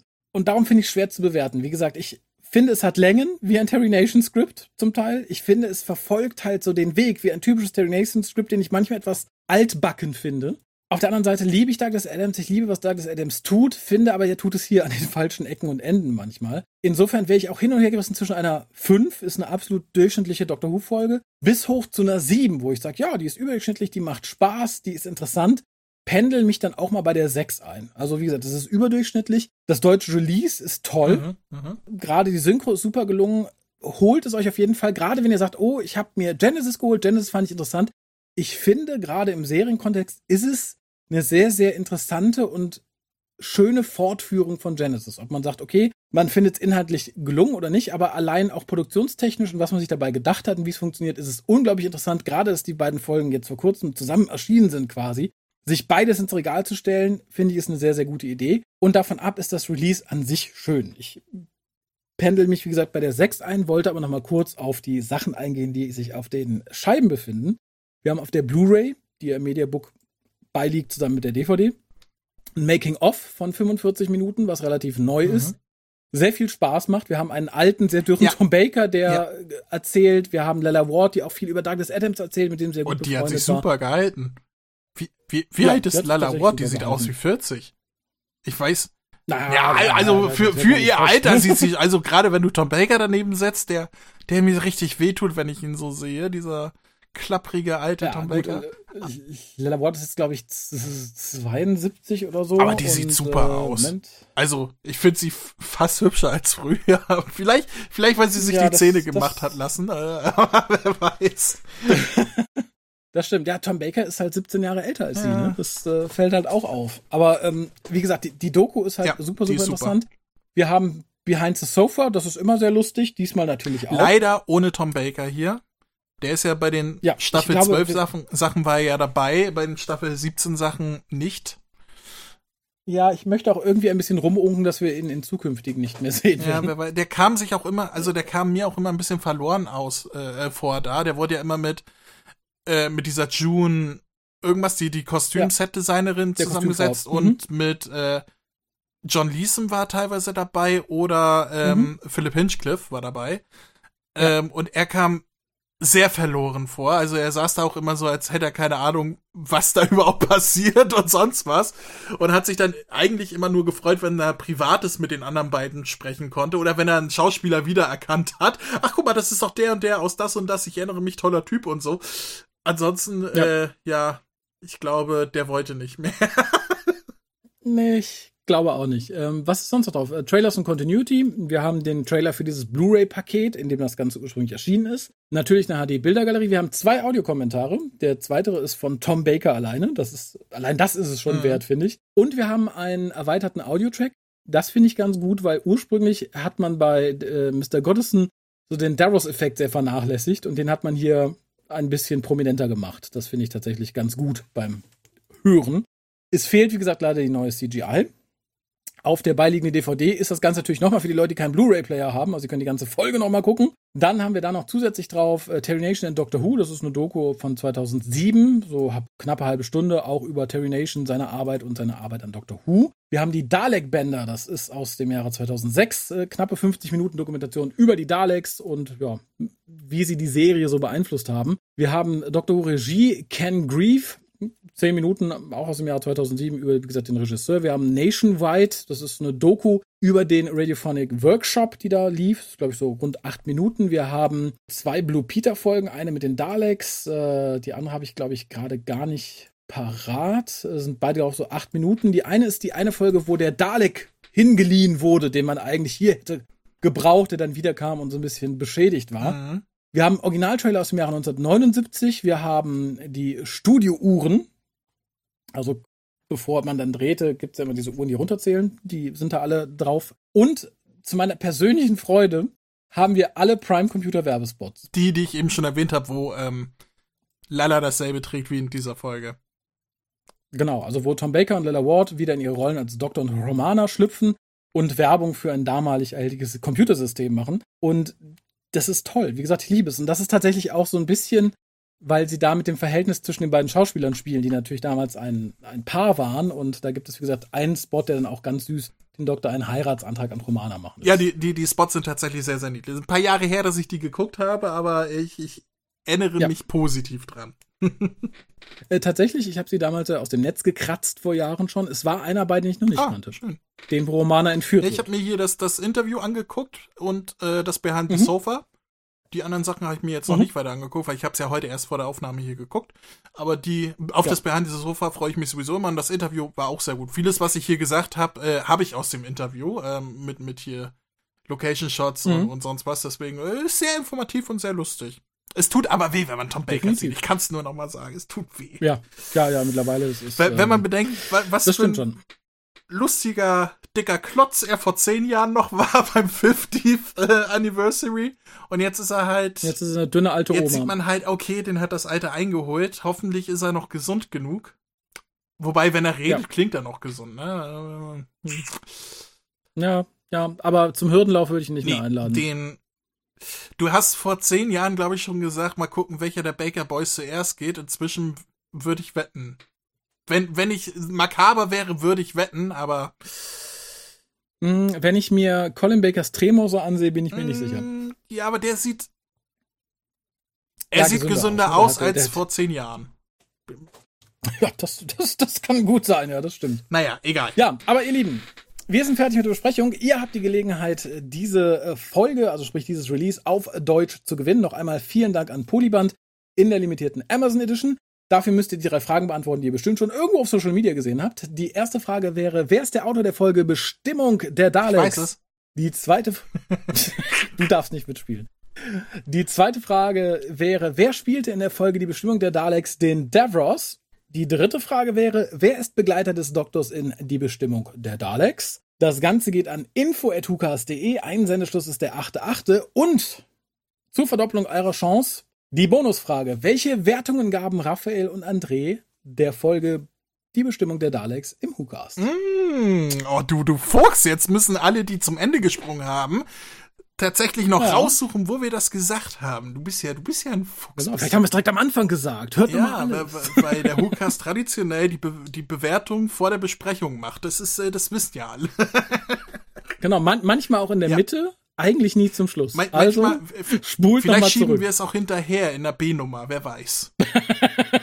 Nein, ihr findet es schon in diesem Cast, aber ja, wie gesagt, ich bin gespannt. Es wird dann brav ausgelost und ja, der Gewinner wird dann natürlich wie immer per E-Mail informiert. Ich bedanke mich, wie gesagt, nochmal bei Polyband äh, für die Bereitstellung dieses wirklich, wirklich, wirklich coolen Stücks. Ich bedanke mich generell an Polyband und Pandastorm, muss ich an dieser Stelle mal sagen, für die ganzen sehr, sehr coolen deutschen Releases, von denen es hoffentlich in Zukunft noch viel, viel mehr geben wird. Und bedanke mich natürlich bei dir, André, fürs Mitcasten und bedanke mich bei euch allen fürs Zuhören und sage einfach mal bis zum nächsten Mal. Dem schließe ich mich an. Tschüss. Ihr findet den WhoCast im Internet unter www.whocast.de, auf facebook.com slash WhoCast und unter twitter.com slash WhoCast. Abonniert den RSS-Feed über unsere Website oder folgt und bewertet uns auf allen gängigen Streaming-Portalen. Nehmt Kontakt mit uns auf unter info.hucast.de, benutzt das Voicemail-Plugin auf unserer Website oder ruft uns einfach an unter 0211 5800 85951 und hinterlasst eine Nachricht auf unserem Anrufbeantworter. Oder diskutiert mit uns im Forum auf www.drwho.de. Unterstützt uns auf patreon.com slash oder gebt uns einen Kaffee aus unter co-fi.com slash und schickt Geschenke, Briefe und Postkarten an die Adressen auf unserer Website.